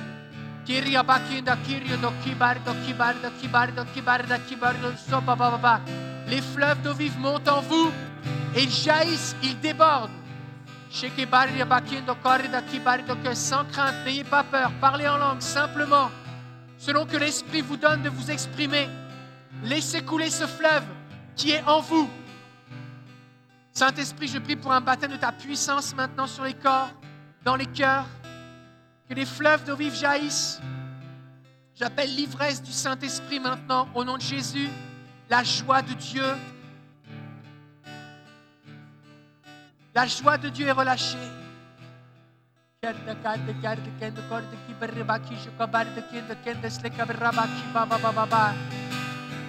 Recevez la puissance du Saint-Esprit.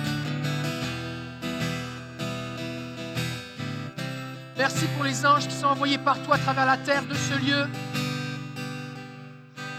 qui relâchent ta présence, qui équipe les saints.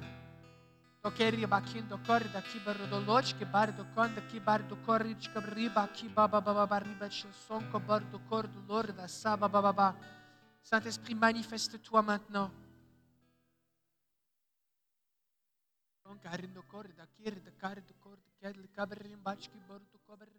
Précieux Saint-Esprit, t'accueillons.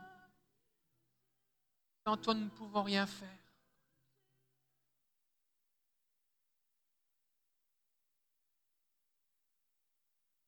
Bardo ki dolochkim bardo kordo ki baki ba ba ba ba ba.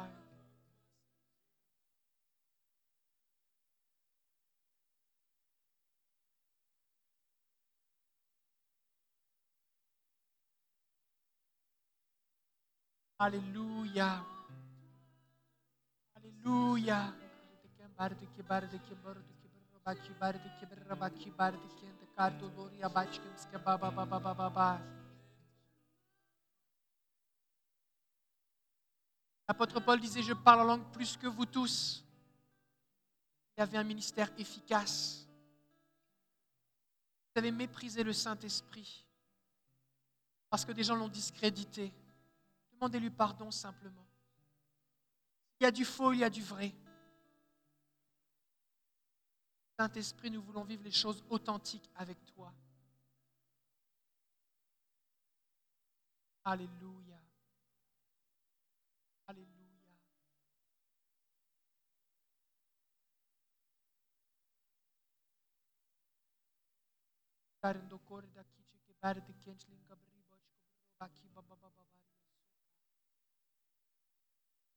Si vous fatiguez à parler en langue au bout de quelques minutes, c'est que votre esprit n'est pas assez exercé.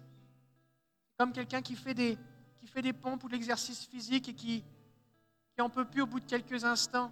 Vous avez besoin de développer votre esprit. Continuez de parler en langue maintenant. Continuez. Vous avez besoin de passer dans une autre dimension. Ne vous arrêtez pas. Continuez. Kedala kenda kari do kora da keji kambar de kimbar do kibar do kambar de kibar do kindalia bar de libari baki do loria baje baki bar do lio sondai. Denga bar de kimbar do loch ke bari do lika bari bach ke bar do lio bar baki do kora do lika bari bach ke bar do kon ki bar do kobar do lika bari bach sonda. N'avons pas honte de toi, Saint-Esprit. N'avons pas honte de toi, Saint-Esprit. Do de de bar do ki bar do do bar. Donne-nous ce dont nous avons besoin. Tengari da kiri lo kabri bach kim bar di kiri di kabri baki bach kim bas ki bai do lo kabar do kor di kabri bach ki bor do lo ya sante. Chen ke bar do lo kim bar di ki bar do lo kim bar di ki bar yo sob ki bar di kins ki bar di ki bar do lo yo ba ba ba ba bar basante. Tenga bar do kabar da ki bar do ki bar di ki bar do baki ba ba ba ba ba. Vous sentez que votre esprit plonge dans les profondeurs de Dieu. Plongez plus, plongez plus, plongez plus profond dans les profondeurs de Dieu. Kiriabaki da la kimbari soch kibari de sems kibari do lo kibari baba baba riba sems kibari do kibrabaki baba baba riba saba baba baba Sheki baba baba baba riba sheki bari do kont kibrabaki baba baba riba senka bari do lika bremba kido locha sonda Chenka bari do kibramba kibari da kibari do kibari do kibari do kindo kor libre riba kim kibrabaki sante Don ki bar de kim bar de ki baş lin ki bri baş ko bro bak ki baba baba ri bek şime som ki bar do som ki bar de liyo bro bak ki baba baba baba Den ka bar do ki bro bak ki baş ki slen ki bri do loş ki bro bak ki bar do ki bro bak ki baş ki sanke Slenske bač ki bar do kor li ka bri bak ki do lo ki bar do ki bro bak ki bar do liyo soka Hallelujah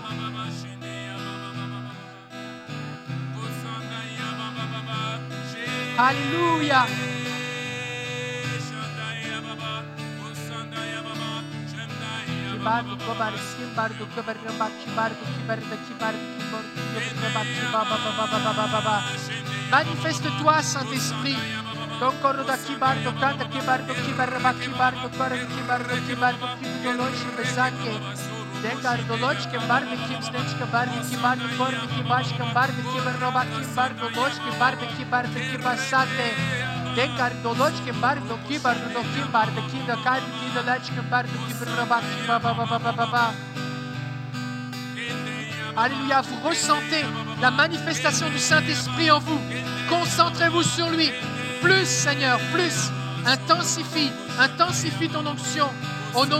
kibardo kibasate Dengar doloch kibardo kibardo kibardo kinda kalbi kinda lach kibardo kibar rabak kibaba baba baba baba Alléluia, vous ressentez la manifestation du Saint-Esprit en vous. Concentrez-vous sur lui. Plus, Seigneur, plus. Intensifie, intensifie ton onction. Au nom de Jésus. Kiribakinda karido lochki barda kibardo kibardo kibardo kibardo kibardo liya brabaki baba baba baba.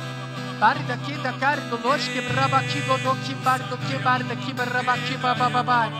Berda kibardo loria baki bardo kobari bachkam spenchke bardo kibarabaki baba baba. Dekiriachki bardo. Kibaria Sondo Koria Doloch Kimbaria Doloso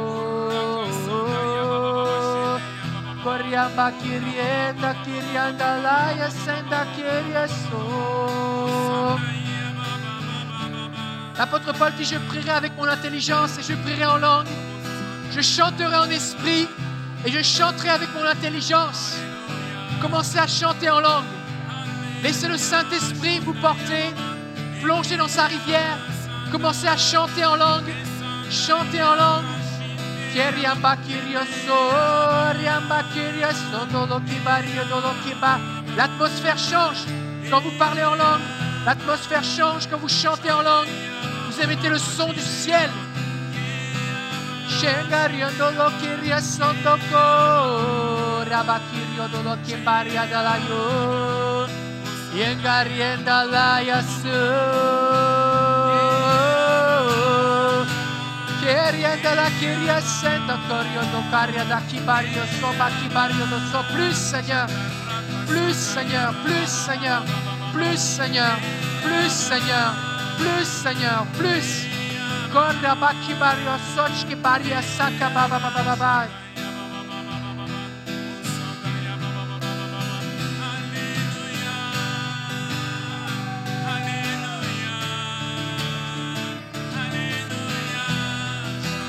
Korda baki da lakindo korda kibari do kibari da kibari do kabari da kibari do so kibari da kenji kabari do yameramba kibaba baba baba baba.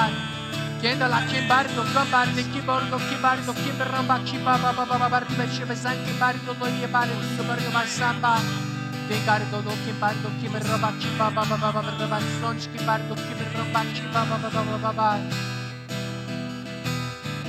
ba ba ba Corianda la kiria senda la yaso Keriamba kiriando corianda kirio do do kibar yaso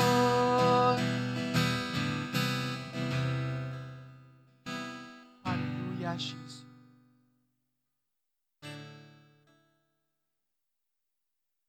Plus vous allez parler en langue, plus vous allez vous développer. L'ennemi a essayé d'éteindre l'action du Saint-Esprit dans les églises en faisant peur aux chrétiens, en leur disant que si on parle en langue, les gens vont avoir peur. Quand tu parles en langue, tu parles à Dieu. Alors oui, si on fait venir les gens à l'église et que tout le monde parle en langue et que c'est la seule chose qu'ils entendent, comment est-ce qu'ils peuvent comprendre ce qu'on dit? C'est vrai.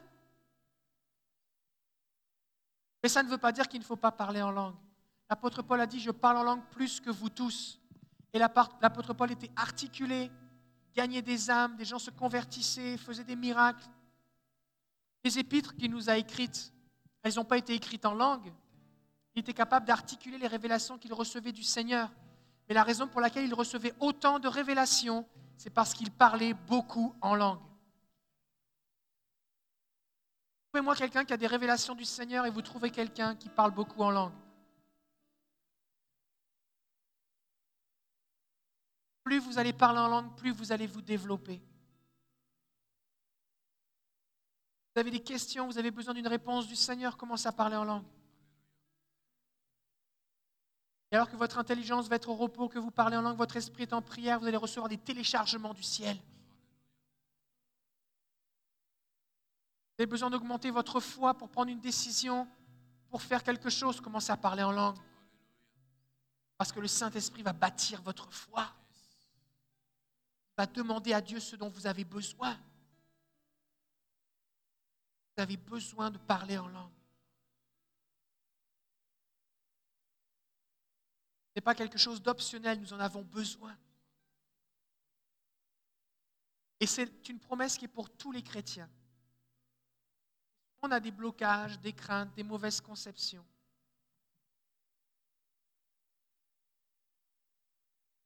Et c'est la raison pour laquelle on, a disponible sur le site internet eh bien, ce, guide, le baptême dans le Saint-Esprit. Si vous allez sur le site de l'école, écolemsf.com, je dis ça pour tous ceux qui nous suivent en ligne, vous pouvez dans la section documents à télécharger, vous avez un onglet sur le baptême dans le Saint-Esprit. Vous avez ce document.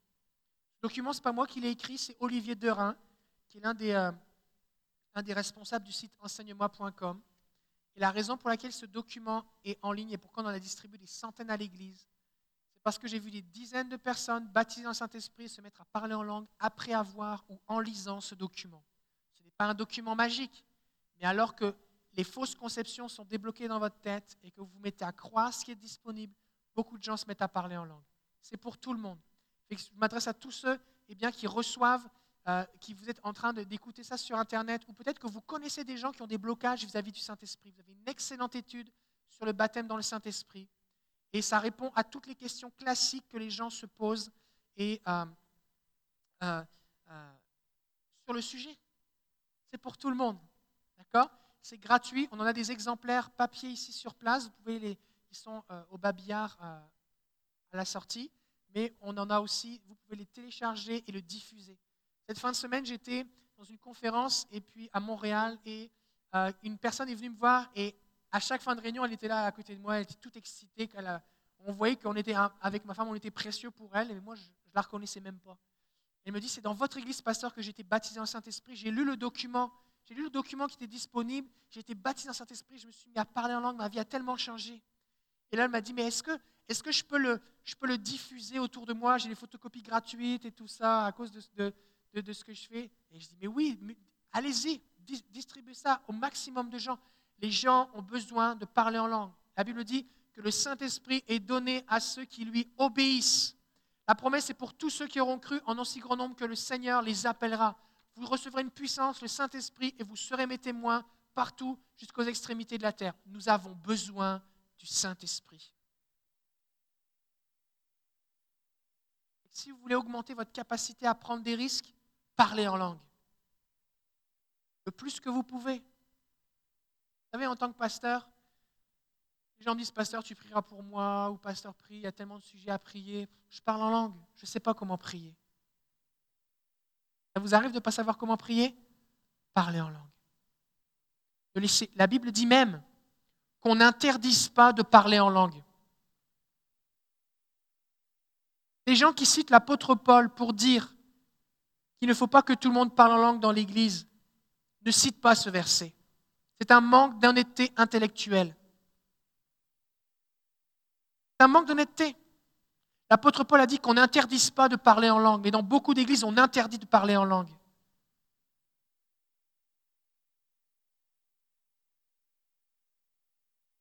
Il faut parler en langue. Parlez en langue le plus que vous voulez, avec ordre. Si par exemple on est tous en train de parler en langue, comme on l'a fait là maintenant, le but n'était pas qu'un tel soit édifié parce qu'on disait tous ensemble, unis en esprit, nous adorions Dieu. C'était un temps d'adoration. Mais avant, j'avais parlé en français, vous aviez compris ce que j'avais dit.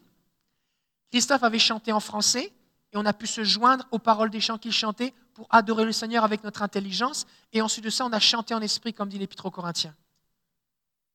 Donc à chaque chose sa place. Mais ça devient dangereux quand le Saint-Esprit n'a plus de place dans nos vies.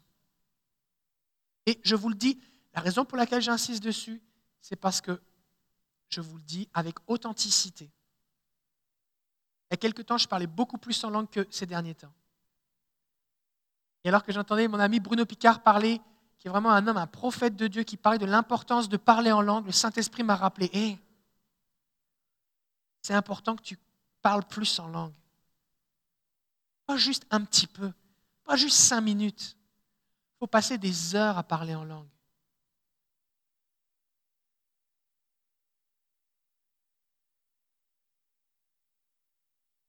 De la même façon que des gens vont s'entraîner, vont faire de l'exercice physique, de la marche, vont parler en langue, vont, me dire je vais marcher une heure par jour. Les gens vont se balader avec un podomètre, il faut que je fasse 10 000 pas, 15 000 pas par jour, il faut que je monte 15 étages. J'ai besoin de parler en langue. Si vous voulez vraiment vous développer, je vous lance un défi. Décidez de parler en langue une heure par jour. Fractionnez-le. Faites quatre fois un quart d'heure. Faites deux fois une demi-heure. Vous mettez votre chronomètre avec votre téléphone, votre montre, peu importe. Vous commencez le chronomètre et vous parlez en langue. Et vous ne vous arrêtez pas tant que vous n'avez pas parlé un quart d'heure. Quand vous avez fini votre quart d'heure, si vous avez d'autres choses à faire, allez faire vos choses et recommencez plus tard. Parlez en langue pendant que vous faites votre vaisselle, parlez en langue sous la douche, parlez en langue en voiture, parlez en langue dès que vous êtes, tout seul, parlez en langue. savez, il y a des gens qui mettent, qui achètent des ceintures. Tu mets ça, ces ceintures abdominales électriques qui donnent des décharges électriques pendant que tu regardes la télé. Fait que tu regardes la télé en mangeant des chips et ça te fait faire de la musculation. C'est ce que ça dit à la télé en tout cas. Est-ce que vous avez déjà vu ça? Si les gens pensent qu'ils peuvent se muscler en faisant autre chose, il y a des gens qui s'assoient au bureau sur un ballon pour faire leurs abdominaux. Asseyez-vous sur un ballon toute la journée, vous allez voir, ça, va. vous, allez, faire des abdominaux. Faites-le, mais parlez en langue. Surtout, ne croyez pas que parce que vous avez regardé cette vidéo ou que vous regardez d'autres personnes se fortifier, vous êtes en train de vous fortifier. Il s'édifie lui-même celui qui parle en langue. Quand je regarde des vidéos de gens qui s'entraînent, à la fin, les gars s'entraînent, ça, ils, ils transpirent, les gars. Moi, je me dis, waouh, je suis fatigué pour eux. Et ça ne me change pas. Tout à l'heure, on a chanté, Christophe a chanté, je suis transformé. Dans ta présence, on est transformé. hein. C'est ça que ça dit le chant. Vraiment, je suis transformé. La Bible dit qu'alors que nous le contemplons, nous sommes transformés à son image de gloire en gloire. Comment est-ce que je peux contempler Jésus avec mes yeux physiques? C'est impossible. Je ne peux contempler Jésus qu'avec mes yeux spirituels. Et j'active mes yeux spirituels en parlant en langue. Les amis là qui ont des visions tout le temps là. On a eu, Mathieu Gatté et Benjamin Desrands qui sont venus à l'école l'année dernière ou dans les mois précédents. Ils parlent en langue sans arrêt, les gars. Ils font que parler en langue. Cindy Sauvin, qui est venue aussi à l'école, elle passe son temps à parler en langue. Ils, sont- ils ont dormi chez moi, ces gens-là. Ils étaient tout le temps en train de parler en langue. On a eu Mathieu Gatté, il mettait sur son téléphone une, une chanson en boucle pendant trois jours, la même chanson. La même chanson en boucle pendant trois jours, pendant qu'il mangeait, pendant qu'on discutait, la même chanson, juste pour être dans l'esprit. Dès qu'on a arrêté de parler, il parlait en langue. Pourquoi? Parce que si tu fais ça, que tu te mets à parler en langue plus que les gens qui t'entourent, tu vas te mettre à vivre des choses supérieures aux gens qui t'entourent. L'apôtre Paul dit, je bénis Dieu de ce que je parle en langue plus que vous tous. Il dit pas, Oh, pauvre de moi, je ne sais pas quoi dire, faire de prières articulées, alors je, je parle en langue. Je bénis Dieu. Plus vous allez parler en langue, plus vous allez vous développer. Votre intelligence va s'y opposer. L'ennemi va s'y opposer. Les gens autour de vous vont s'y opposer. Parlez en langue le plus que vous pouvez. Amen Bon. OK. Merci Christophe. Merci Pasteur Marjorie.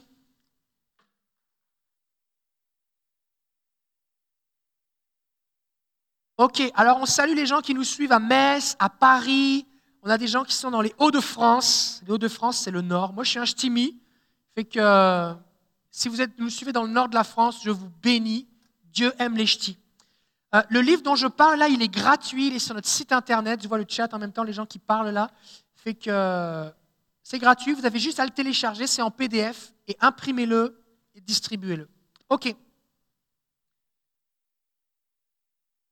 Est-ce qu'on est béni?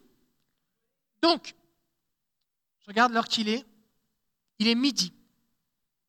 Donc, cet après-midi, on va aller plus en détail dans le fait de la prise de risque, la foi qui prend des risques. Là, jusqu'à présent, euh, c'était une introduction ce qu'on a fait, OK? Et on va aller encore plus loin. D'accord? Puis si vous n'étiez, si vous n'étiez, vous n'avez pas écouté la session que j'ai faite il y a 15 jours à Sherbrooke, qui s'intitule aussi Développer la foi qui prend des risques, c'est la première partie. Là, c'est la deuxième partie. Vous pouvez comprendre ce que je vais dire cet après-midi sans avoir suivi, suivi ce que j'ai dit la fois dernière, mais c'est comme un enseignement qui va de, comme des étapes, d'accord? Fait que je vous encourage à aller l'écouter ou le visionner sur la chaîne YouTube de l'école euh, ou sur le site internet. Euh, c'est ça. Alors, avant de, avant de, j'ai pas dû parler en langue. Avant de, se séparer pour aller manger, on va se retrouver à une heure et demie. J'aimerais vous parler. euh, on, va avoir un temps, on va faire une offrande. J'aimerais remercier tous ceux qui donnent.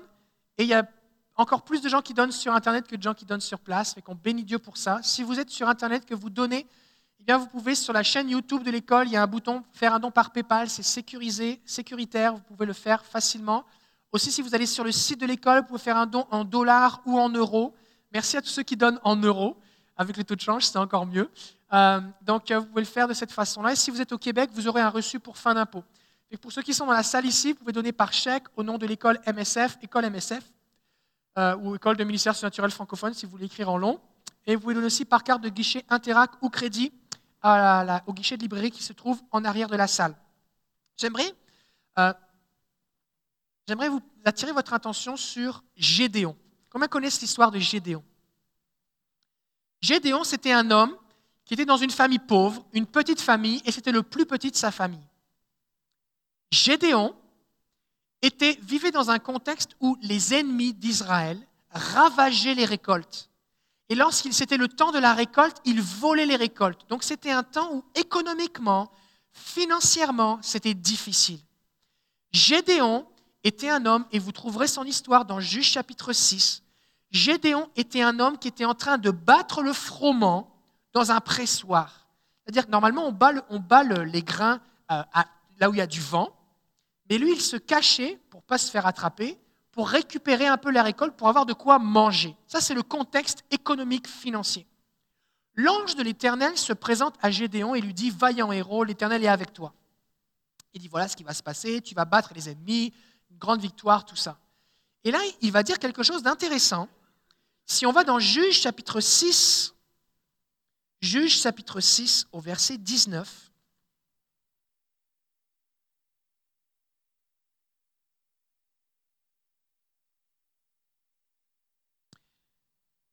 Gédéon va dire à l'ange, si j'ai trouvé grâce à tes yeux, je t'en prie, montre-moi par un signe que c'est bien toi qui me parles.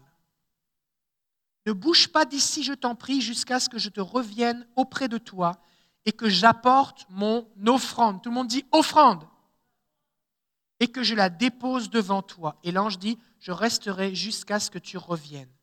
Alors au verset 19, Gédéon alla préparer un chevreau, donc une petite chèvre, et fit avec un épha de farine des pains sans levain.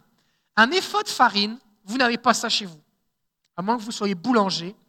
Un épha de farine, c'est 30 kilos de farine. Gédéon a préparé des pains sans levain pour 30 kilos de farine. Moi, quand je fais des crêpes, je mets 500 grammes de farine et on mange à plusieurs. Je fais des crêpes pour deux jours. Et là, 30 kilos de farine. Vous imaginez la quantité de farine que c'est? Il a préparé ses pains de farine, des pains sans levain, donc certainement avec un peu d'eau ou de l'huile. Il les a confectionnés, il les a cuits. Il a tué un chevreau, donc ça a pris du temps. Et ensuite de ça, il est venu apporter tout ça à l'ange. Et l'ange va lui dire, il mit la viande dans une corbeille et le jus dans un pot, puis les rapporta sous le térébinthe. Donc le térébinthe, c'est un arbre. Et le messager de Dieu lui dit, prends la viande et les pains sans levain, dépose-les sur ce rocher et répands le jus. Donc il a empilé les pains sans levain. Les pains sans levain, c'est comme des galettes, comme des crêpes. hein. Si vous mangé du pain nan, tout ça, c'est à ça que ça ressemble. C'est pas comme un gros pain rond, hein, il n'y a pas de levain. Donc c'est comme une, comme crêpe quasiment. Et il les a empilés, 30 kilos de farine. Est-ce que vous imaginez ce que ça représente? Là, il a tout empilé. Peut-être qu'il a fait plusieurs piles pour pas que ça tombe.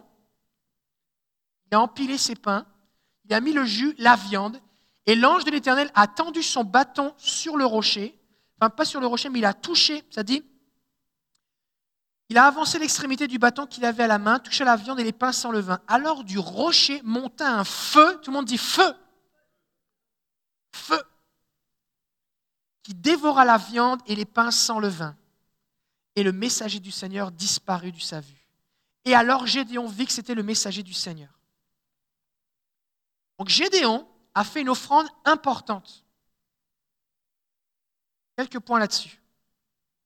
Premièrement, il a fait une offrande spontanée. Spontanée. L'ange ne lui a pas demandé de faire une offrande. C'est Gédéon qui a décidé de faire une offrande. Il y a des moments dans votre vie, vous allez sentir dans votre cœur que vous avez le goût de faire une offrande. Écoutez votre cœur. Et là, je ne parle pas juste de le faire pour, l'école de ministère, d'accord? Ça valable dans tous les domaines de votre vie. Que ce soit faire une offrande pour la mission, pour votre église, pour bénir un, chrétien qui est dans le besoin ou qui n'est pas dans le besoin, pour bénir un ministère, un missionnaire, euh, euh, bénir quelqu'un qui est un pauvre dans la rue, peu importe. Vous avez dans votre cœur le, désir de faire une offrande. Gédéon a fait une offrande spontanée. Et dans ce contexte-ci, l'offrande a répondu à la révélation. Et quand on reçoit des révélations du Seigneur, il est normal que dans notre cœur, on ait le désir d'être généreux. L'offrande spontanée, la générosité spontanée est une réponse à la révélation. Deuxième, deuxième point. Il va faire de cette offrande un test.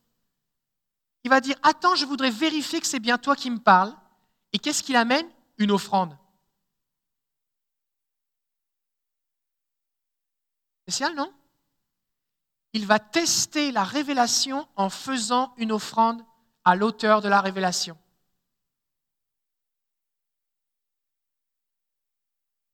Il va offrir 30 kilos, ce qui est une offrande extravagante. Parce que si vous tapez dans, une concordance le mot épha, épha, la plupart du temps que vous allez le voir, je l'ai fait tout à l'heure, vous allez voir le mot épha dans la Bible, c'est un dixième d'épha. Tu offriras avec telle offrande un dixième d'épha. Le sacrificateur offrira trois dixièmes d'épha ou un dixième d'épha. Le maximum que j'ai vu, c'est trois dixièmes d'épha. Et Gédéon va offrir un épha au complet, 30 kilos, c'est-à-dire 10 fois plus que d'habitude. C'est extravagant. Déjà, 3 kilos de farine, ça en fait du pain, mais lui, il va donner 30 kilos. C'est extravagant. L'autre personne qui va offrir un épha de farine dans la Bible, c'est la maman de Samuel, Anne, lorsqu'elle va consacrer Samuel à l'Éternel. Elle va ramener 30 kilos de farine. Un épha. Sinon, d'habitude, c'était juste un dixième. Ne soyez pas les gens de chrétiens qui faites juste ce qui est prescrit. Des fois, les gens sont là, mais pasteur, comment est-ce que je dois calculer ma dîme? C'est quoi En gros, c'est quoi le minimum? Mais avec le Seigneur, la question, c'est pas c'est quoi le minimum? C'est Seigneur, comment est-ce que je peux donner plus?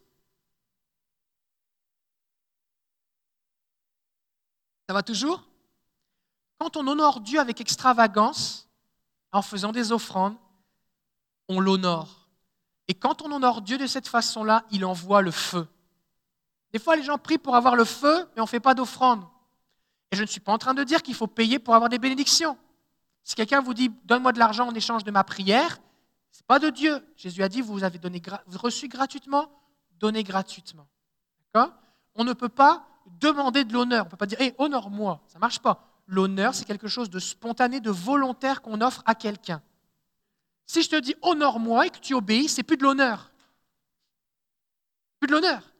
Par définition, l'honneur, c'est quelque chose que je fais spontanément sans qu'on me l'ait demandé. Et ça amène le feu de Dieu. Est-ce que ça va jusque-là? Donc le feu, la Bible dit, va consumer complètement l'offrande, il n'y a plus rien.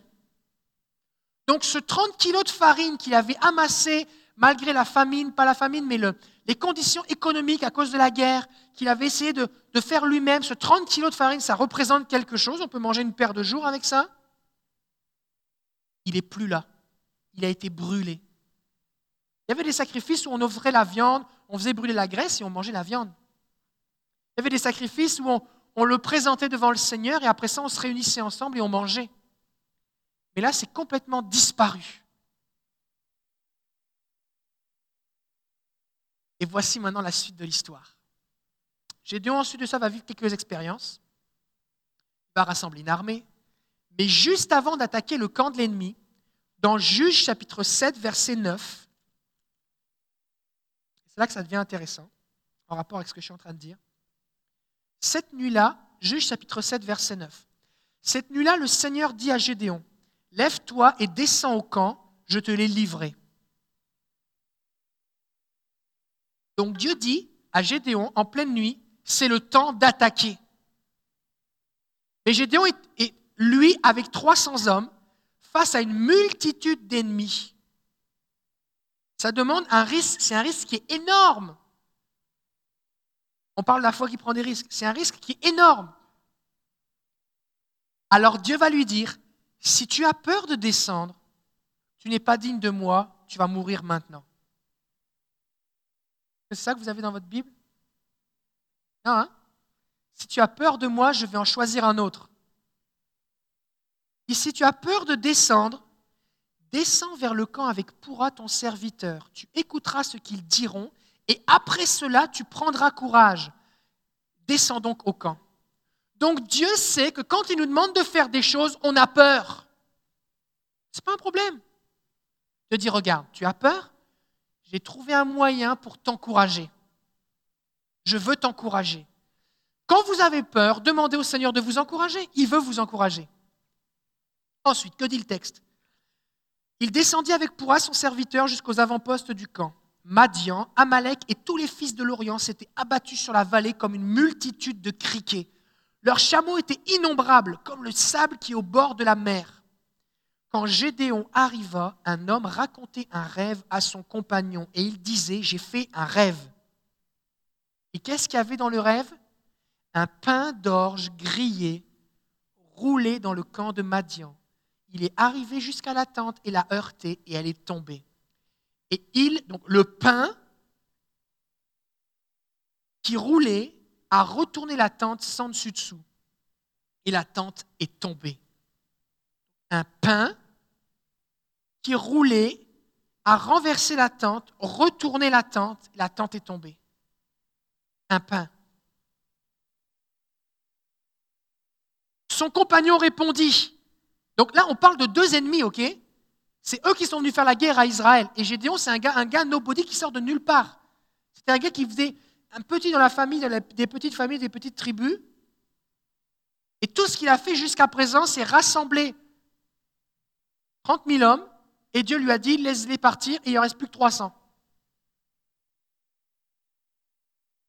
Et que va dire l'interprétation du rêve? Donc son, son, ami va lui dire, c'est deux ennemis, hein, son compagnon répondit, ce n'est rien d'autre que l'épée de Gédéon, fils de Joas, Joas l'homme d'Israël. Dieu lui a livré Madian et tout le camp. Donc, Gédéon se trouve encouragé. Que l'ennemi comprend que Gédéon va, détruire le camp parce que Dieu lui a livré. Et ça dit, lorsque Gédéon eut entendu le récit du rêve et son explication, il se prosterna il revint au camp d'Israël et dit, Levez-vous, le Seigneur vous a livré le camp de Madian. L'offrande de Gédéon, ces 30 kilos de pain qu'il a fait, est devenu un cauchemar pour l'ennemi. Et est devenu une source d'encouragement ensuite pour lui pour marcher par la foi, prendre le risque et rentrer dans sa victoire et sa destinée.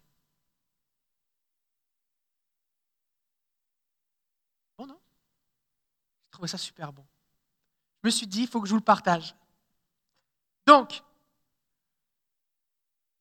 il a fait une offrande spontanément. D'abord, il a une révélation spirituelle. L'ange de l'Éternel apparaît, il lui prophétise des choses. En réponse à cette révélation spirituelle, il fait une offrande physique du pain et de la viande, extravagante. Elle disparaît, elle est consumée par le feu. Sauf que spirituellement, maintenant, son offrande a une valeur.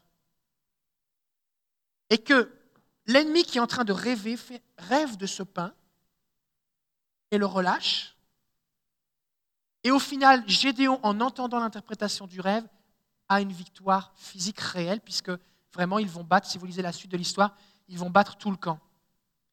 Et quand tu regardes la façon dont ils vont, ils vont se battre, ils vont se poster autour du camp, à 300, avec une cruche dans laquelle il y a une torche allumée, et une trompette. Donc ils arrivent dans le noir, la, flamme n'est pas visible parce qu'elle est dans la cruche, et un signal, ils vont casser la cruche et lever la torche. Donc l'ennemi se voit encerclé par 300 flambeaux, et ils vont tous sonner de la trompette. Et ils vont juste crier pour l'Éternel et pour Gédéon. Et les ennemis vont courir partout et s'entretuer et se sauver. Donc qu'a fait Gédéon? Pas grand-chose. Il a pris le risque de croire Dieu. Et tout du long, Gédéon a pris le risque de croire Dieu. Il a pris le risque de croire que c'était l'ange de l'Éternel. Il a fait l'offrande. Il a pris le risque, eh bien, en, en, abattant le poteau de Baal qui était à son père. Il a pris le risque parce que les, villageois du village voulaient le tuer mais son père l'a défendu, il a pris un risque. Et même, il n'a pas osé le faire de jour, il l'a fait de nuit, mais il a pris le il l'a fait quand même. Des fois, vous êtes dans une situation où vous sentez qu'il faut faire quelque chose, le Seigneur vous pousse à faire quelque chose, ou vous voyez qu'il faut faire quelque chose. Et vous n'allez pas oser le faire de jour, vous allez le faire de nuit. C'est pas grave, faites-le quand même.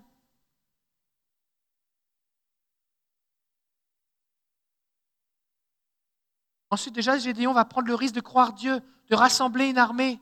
Il va prendre le risque de laisser partir les soldats qui ont peur. Il va prendre le risque d'aller jusque dans le camp de l'ennemi. Il prend des risques. Et il prend des risques de plus en plus importants. Et à chaque fois, il va être encouragé par Dieu. Par la toison, par l'offrande qui est consumée, par le rêve qu'il entend. Et si vous voulez marcher par la foi et prendre des risques, vous aurez besoin, vous aussi, de confirmation et d'encouragement. Vous en aurez besoin. Mais Dieu sera là pour vous les donner. Et je crois vraiment, d'après ce texte, que l'offrande est une des façons dont le Seigneur va nous encourager. Et que ça se peut que le Seigneur vous demande à un moment de votre vie ou maintenant de faire une offrande, que vous sentiez un élan dans votre cœur pour le faire. Et ça va devenir un cauchemar pour l'ennemi qui vous annonce la victoire. C'est bon, non? Et qu'on va prier. On va, euh, peut-être Anne, je ne sais pas si on peut faire passer un panier. Et puis on va prier, on va se lever. Et pour ceux qui, qui sont, euh, ceux qui sont en ligne maintenant, bien vous pouvez donner aussi.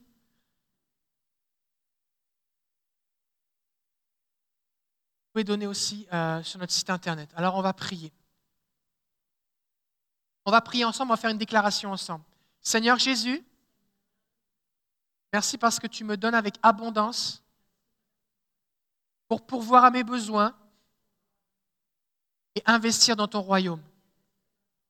Merci pour les révélations que je reçois de ta part. Donne-moi un cœur généreux. Seigneur, je te prie que mon offrande et celle que j'ai fait précédemment deviennent des cauchemars pour mes ennemis. Que l'ennemi sache et connaisse ma foi au travers de mes offrandes. Qu'il tremble lorsque j'approche. Merci Seigneur pour les sources d'encouragement que tu vas me donner suite à cette offrande. Accorde-moi des victoires pour ta gloire. Aide-moi à prendre des risques par la foi au nom de Jésus. Amen. Amen. On va passer le panier. Pour ceux qui veulent donner par, euh, par carte, vous pouvez le faire au guichet en arrière maintenant. Pour terminer, pour terminer euh, ce matin, on va se revoir cet après-midi. Euh, pour changer vos pensées, prendre des risques, je vous recommande ce livre de Bill Johnson, La puissance surnaturelle d'un esprit transformé. Il est aux éditions Eternity Publishing House. Vous pouvez les trouver sur euh, des boutiques en ligne ou dans votre librairie chrétienne. Demandez Bill Johnson, La puissance surnaturelle d'un esprit transformé. L'idée, c'est que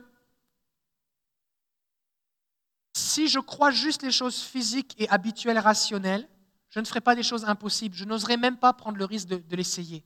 Parce qu'il y a une différence entre prendre un risque et faire quelque chose de purement impossible avec des espoirs. Quelqu'un qui veut se suicider fait quelque chose de très risqué dans le but de mourir. Par exemple, sauter d'un pont, s'allonger sur la route, euh, euh, boire du poison. D'accord? Maintenant, si par la foi Dieu me demande de sauter parce qu'il va me rattraper, comme Pierre qui a marché sur l'eau, c'est pas pareil. Il y a quelqu'un qui le fait sans s'attendre à rien, sans s'attendre à quelque chose parce qu'il est désespéré. Mais ce n'est pas de ça qu'on parle. La foi qui prend des risques, le but, ce n'est pas de souffrir ou de se mettre dans le trouble, dans la difficulté. La foi qui prend des risques dit, OK, je sais que Dieu le fait, je sais que Dieu peut le faire, je l'ai entendu, je l'ai vu, je l'ai lu, ou le Seigneur me demande de le faire, je l'ai lu dans la Bible, alors je prends le risque de le faire. C'est vraiment différent. Et donc tout, se passe au niveau du renouvellement de vos pensées. Donc c'est pour ça que je vous conseille ce livre et le sous-titre c'est L'accès à une vie miraculeuse. Il y a un livre aussi de John Ortberg que je recommande qui s'intitule Si vous voulez marcher sur l'eau, sortez du bateau. On va parler de la dimension de, de Matthieu 14, les disciples qui sont dans la barque et, Pierre qui marche sur l'eau cet après-midi. Donc je vous recommande aussi ce livre, c'est aux éditions Vida. Derrière, c'est marqué Marcher sur les eaux signifie faire face à vos craintes en choisissant de ne pas laisser vos peurs, de ne pas laisser à vos peurs le droit d'avoir le dernier mot. Marcher sur les eaux signifie découvrir et embrasser l'appel unique de Dieu sur votre vie. Marcher sur les eaux signifie expérimenter la puissance de Dieu dans votre vie en accomplissant une tâche que vous n'auriez jamais pu faire tout seul. Marcher sur les eaux signifie oser ce que personne n'ose. Et donc c'est une étude spécifique de Matthieu 14 de Pierre qui marche sur l'eau, et je vous le recommande aussi. John Ortberg, édition Vida. Euh, cette semaine, c'était la semaine de la, journée de la femme, le 8 mars, et il y a un excellent livre de Chris Vallotton qui s'intitule Créer pour régner, et le sous-titre, c'est Donner aux femmes le pouvoir de remplir leur destinée divine. Il y a beaucoup de femmes, des fois, qui sont cantonnées à cause de la religion à vivre bien en dessous de ce que Dieu a prévu pour elles. Et dans ce livre, il y a une étude spécifique de tous les textes un petit peu difficiles qui parlent de la femme, comme par exemple, euh, je ne permets pas à la femme d'enseigner, euh, que la femme reste en silence. En fait, il y a peu de textes qui sont restricteurs concernant la femme, il y en a beaucoup qui encouragent tout le monde. Et des fois, à cause de mauvaise compréhension, mauvaise interprétation, il y a un joug qui a été mis sur les femmes pour les empêcher de vivre ce qu'elles sont appelées à être.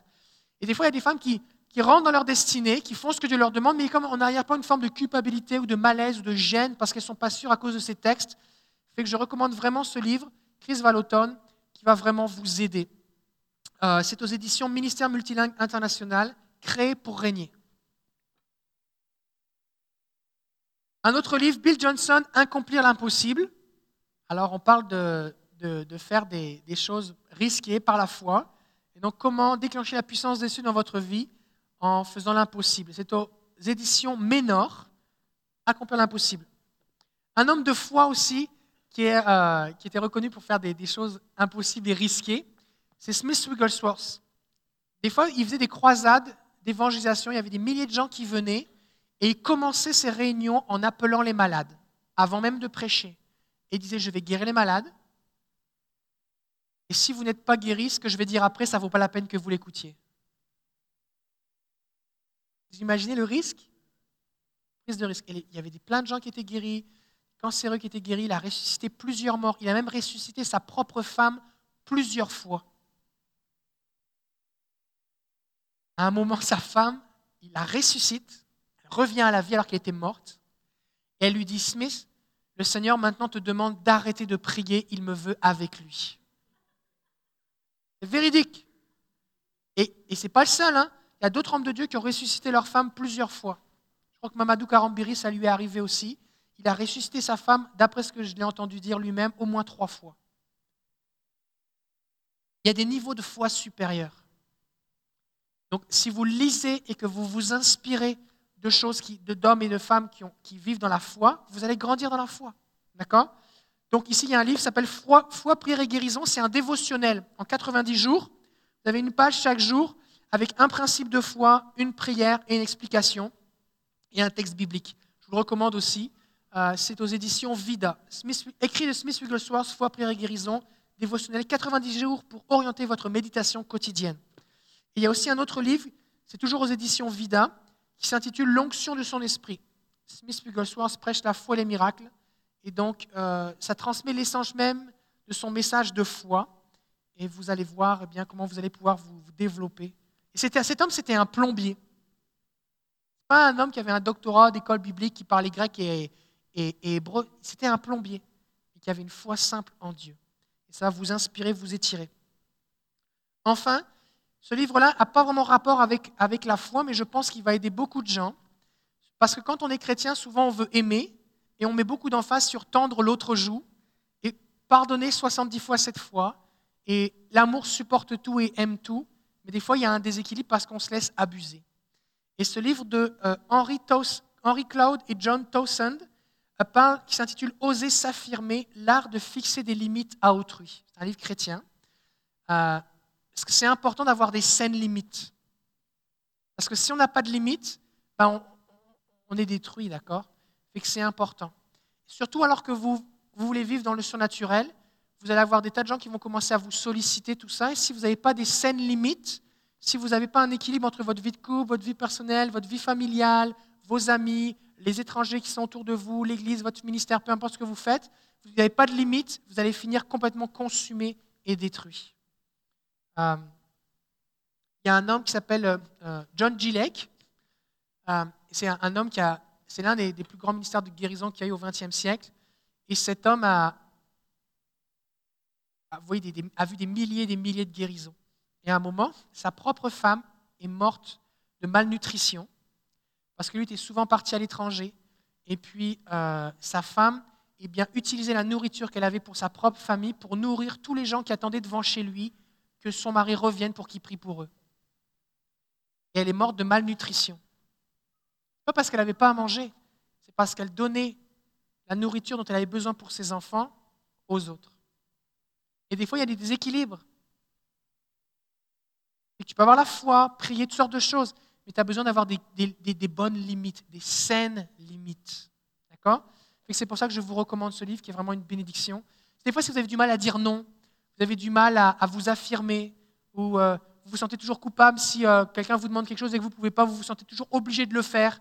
Il y a plein de chrétiens dans les églises, des fois, euh, ils disent toujours oui, alors le pasteur leur en demande, leur en demande, leur en demande, parce qu'ils disent toujours oui. Puis au bout d'un moment, les gens sont brûlés, ils n'en peuvent plus, ils sont amers, ils, lâchent la main du Seigneur, juste parce qu'ils n'ont pas osé dire non. Tu as le droit de dire non. Tu as le droit de dire je suis fatigué. Tu as le droit de dire j'ai prévu autre chose. Tu as le droit de dire non. D'accord? Il y a des gens qui disent non pour des mauvaises excuses, mais c'est correct aussi de dire non. Il faut avoir une vie équilibrée. C'est bon? Fait que je vous recommande ce livre. C'est aux éditions Empreinte du temps présent. Oser s'affirmer de Henry Cloud et John Towson.